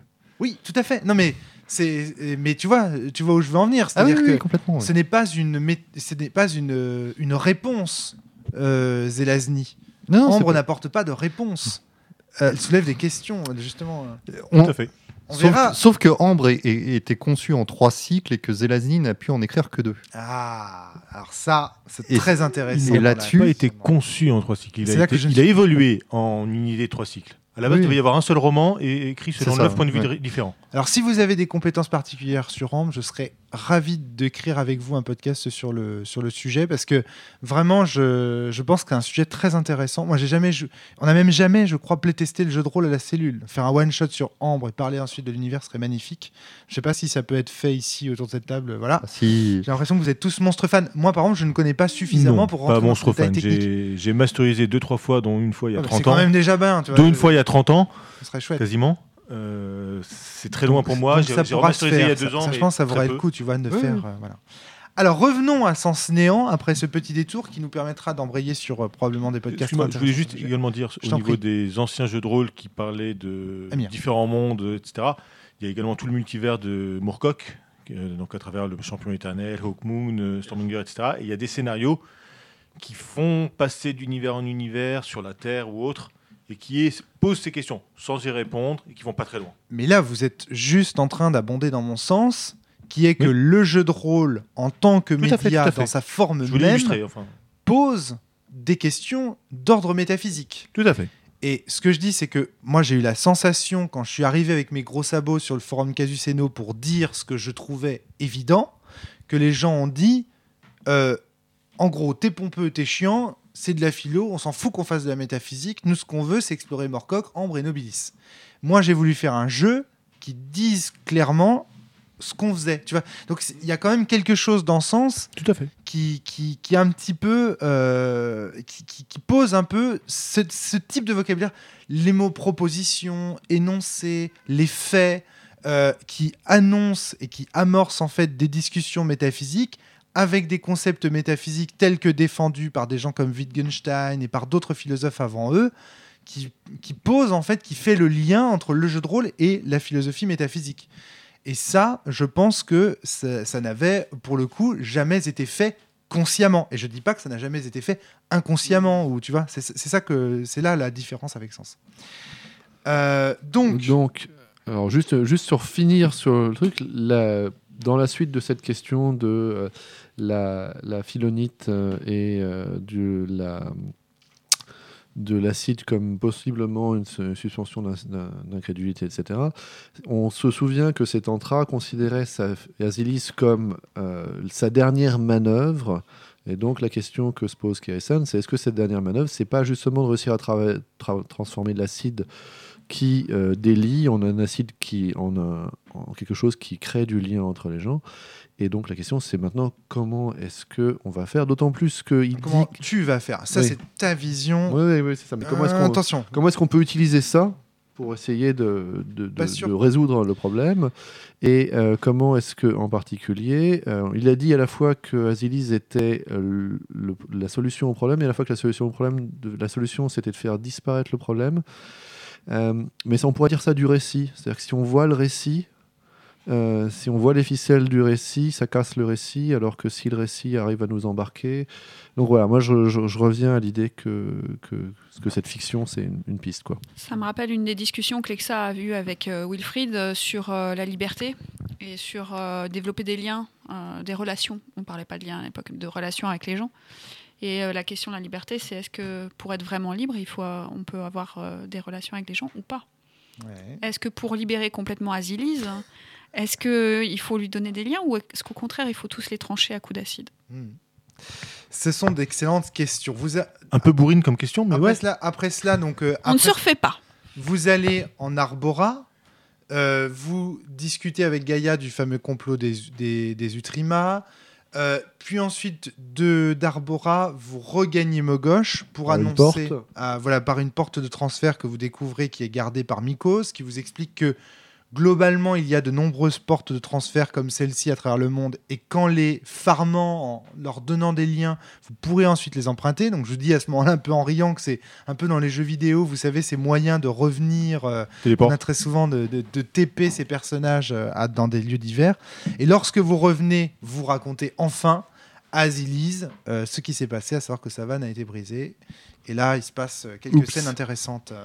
Bah, et là, elle s'effondre, euh, on se bagarre un peu pour la protéger. Il y a euh, son maître, euh, comment il s'appelle? Sidéral. Sidéral qui débarque, ça frite un peu. Euh, et puis, euh, et puis euh, notre éclat euh, national euh, décide de prendre les choses en main. Et là, c'est bizarre. Bah, grosso modo. euh, J'aime bien le terme prendre les choses en main. Azilise euh, se couvre d'acide et se répand à euh, en terre. Elle, Ouais. euh, elle est en train de détruire l'acide qu'elle ré- Et elle répand. devient humaine. Ça, c'est intéressant aussi. Ouais, c'est ça. Elle, elle est couverte d'acide, donc on, la, on ne la voit plus. Et quand elle sort de sa... Attends, qu'est-ce que je fais? Ah oui, si. J'utilise l'acide pour lui injecter des souvenirs enfin, ou des sentiments d'amour, de son histoire d'amour avec Classis. Le vrai classis. Le vrai euh, Classis. Je remonte d'un cran, en fait, dans la fiction, et je j'essaye de lui dire qu'il y a quelque chose pour elle ailleurs, en fait. Et qu'il faut qu'elle euh, qu'elle peut revenir pour ça, peut-être. Ouais. Euh, bon, Que ça la réveille, donc elle sort de sa, de sa gang, mais elle, est, elle, est, elle a changé de forme. hein. Elle a donc un, un trait là où nous avons des bouches, elle a Ouais. une espèce de protubérance euh, nasale. nasale, etc. Et elle respire, et en respirant, elle, euh, elle consomme euh, des myriadiens de l'air, Exactement. ce qui est assez moche. Elle continue à répandre de l'acide partout dans Myriade et à donc euh, détruire le monde. Et, euh, et elle est, euh, elle est, euh, on ne peut plus l'atteindre en fait. Elle est, elle- Alors, les elle- myriadiens ne peuvent plus l'atteindre. myriadiens Elle ne les peuvent plus consomme, mais ils ne peuvent, ils ne peuvent plus Ouais. l'atteindre. Ils ne peuvent plus elle la parle porter, aussi. la prendre dans les bras et compagnie. Elle compagnie. parle, hein, on arrive à interpréter son, son- ses propos Ouais. qui sont euh, sauver mes enfants. Voilà. Grâce à l'air. Hein. ce Sauvez-moi, sauvez mes enfants. Grâce à Sauvez-moi, l'air. sauvez mes Grâce enfants. au langage de l'air. Ce sont ses parle. dernières paroles. Elle. Et elle est en, Première et dernière. en- dans- elle est plongée dans une espèce de, ca- de, de catatonie en fait. Tout à fait. Et personne ne peut la toucher sans se tacher de d'acide. D'acide, exactement. Et c'est ce que tu vas décider Et de donc faire. moi je décide de la, bah, on, on se dit qu'on va l'embarquer euh, en fait euh, dans le, le Dans pal- le- dans dans le la- palais de l'ombre. Alors voilà, c'est ça. Vous allez. Parce mausolée. que le mausolée de l'ombre, parce que là-bas on peut examiner euh, euh, son mantis Mm. euh, sans son consentement. Exactement. ouais. Donc pour en savoir plus et puis essayer de trouver une solution pour elle et pour Myriad, ben, peut-être que c'est euh, c'est une Explorer piste. sa larme directement. Et puis, le mausolée de la résurrection vous permettrait potentiellement de la ramener à la vie Peut-être, ouais. si vous choisissez de, de le faire. Et comme euh, Éclat se sent euh, extrêmement mal de ne pas avoir pu euh, sauver euh, Sa vanne. vanne, Mm. elle décide de se tâcher, de se souiller un peu plus d'acide et la porte. À voir aussi qu'à plusieurs reprises, ton personnage, Antoine, a aussi eu des visions de d'Indalès comme étant potentiellement porteur de réponses, euh, à la fois pour son personnage et pour son, sa nouvelle arme, qui se trouve être donc euh, Espoir. Alors c'est intéressant si tu l'as appelé Espoir. Espoir, on rappelle, c'est le testament ultime de cet entra qui a été transformé par euh, le personnage de Bulle, de, donc le personnage de Ridger. Donc, il est, donc ça donne deux raisons, de bonnes raisons de se diriger vers, vers Ténèbres. Euh, Sidéral fait appel immédiatement à son, à son Utrima, Polygone, pour lui dire Regarde, euh, la déesse de l'air est revenue, puisque vous vous souvenez que Polygone a cette fameuse prophétie qui dit que un jour leur déesse reviendrait sous la forme, pour faire simple, d'une humaine, et que euh, la, déesse serait le premier d'entre eux. Donc ça veut dire qu'il y a peut-être potentiellement d'autres humains qui vont apparaître dans, la, dans, la, dans la fiction plus tard. En tout cas, voilà. Euh, Polygone est persuadé d'avoir retrouvé là sa propre déesse et il vous fait euh, amener à l'Alizé, qui est son vaisseau, euh, euh, qui est l'un des vaisseaux en fait qu'il a construit avec la Terre et la lumière, etc. Au Donc- passage, on a aussi appris que un peu partout dans le monde, ça commence à devenir le bazar. Voilà, exactement. Que tous les éléments en fait de l'acide se réveillent, que Refracto a mis la main sur son arme, que les colosses au fond de l'océan euh, se réveillent. Et, et ça fait un cliffhanger, j'ai envie de dire, final magnifique pour cette épreuve et pour ce podcast. On parlera de la suite une autre fois. Avant cela, j'aimerais faire un dernier petit tour de table pour euh, une minute chacun ou 30 secondes chacun pour me dire quelle a été votre scène la plus marquante dans cette épreuve, laquelle vous avez plus préférée et pourquoi? Très rapidement. Bah, moi, celle dont j'ai parlé, celle où j'accuse Classis de vouloir euh, nous utiliser. euh, Donc scène en dehors de la fiction oui. sans néant. Très intéressant de voir que là commencent à apparaître aussi des scènes en dehors de la fiction classique qui commencent à devenir intéressantes. Donc on va où ça, où ça va nous emmener. Euh, Lexa ou Audrey Euh, bah, mon combat entraînement avec euh, Classis, où je comprends la porosité entre les fictions. D'accord, ok. Euh, donc pareil, hein, on voit que c'est une scène de sens mort finalement. Euh, Julien, pour ta, pour ta Euh, part. Alors moi, effectivement, je viens d'en parler, donc c'est plutôt la scène de sens mort qui me revient, c'est-à-dire celle où d'un seul coup, je fais toutes les correspondances entre euh, l'acide, la carapace, euh, le- les, les, les- les protections ontologiques, le mensonge, la fiction. Ça, clairement, c'est la partie qui est la plus excitante intellectuellement. Et dans la fiction, c'est un peu plus... euh, c'est un peu plus compliqué, mais j'ai bien aimé euh, l'idée de pouvoir invoquer un, un dragon et, et d'y aller euh, sans limite. Et puis c'est pas grave, on prend ce qu'il y a de plus gros dans le coin et c'est assez euh, le, le trait un peu, euh, un peu héroïque. Quoi. Amir Ben, un peu comme je l'ai dit tout à l'heure, c'est pas vraiment des scènes qui m'ont marqué, c'est vraiment tout, tout le brainstorming. Mais si je dois tirer une scène, euh, j'y réfléchi depuis tout à l'heure, je dirais que c'est le- l'interrogation du testament.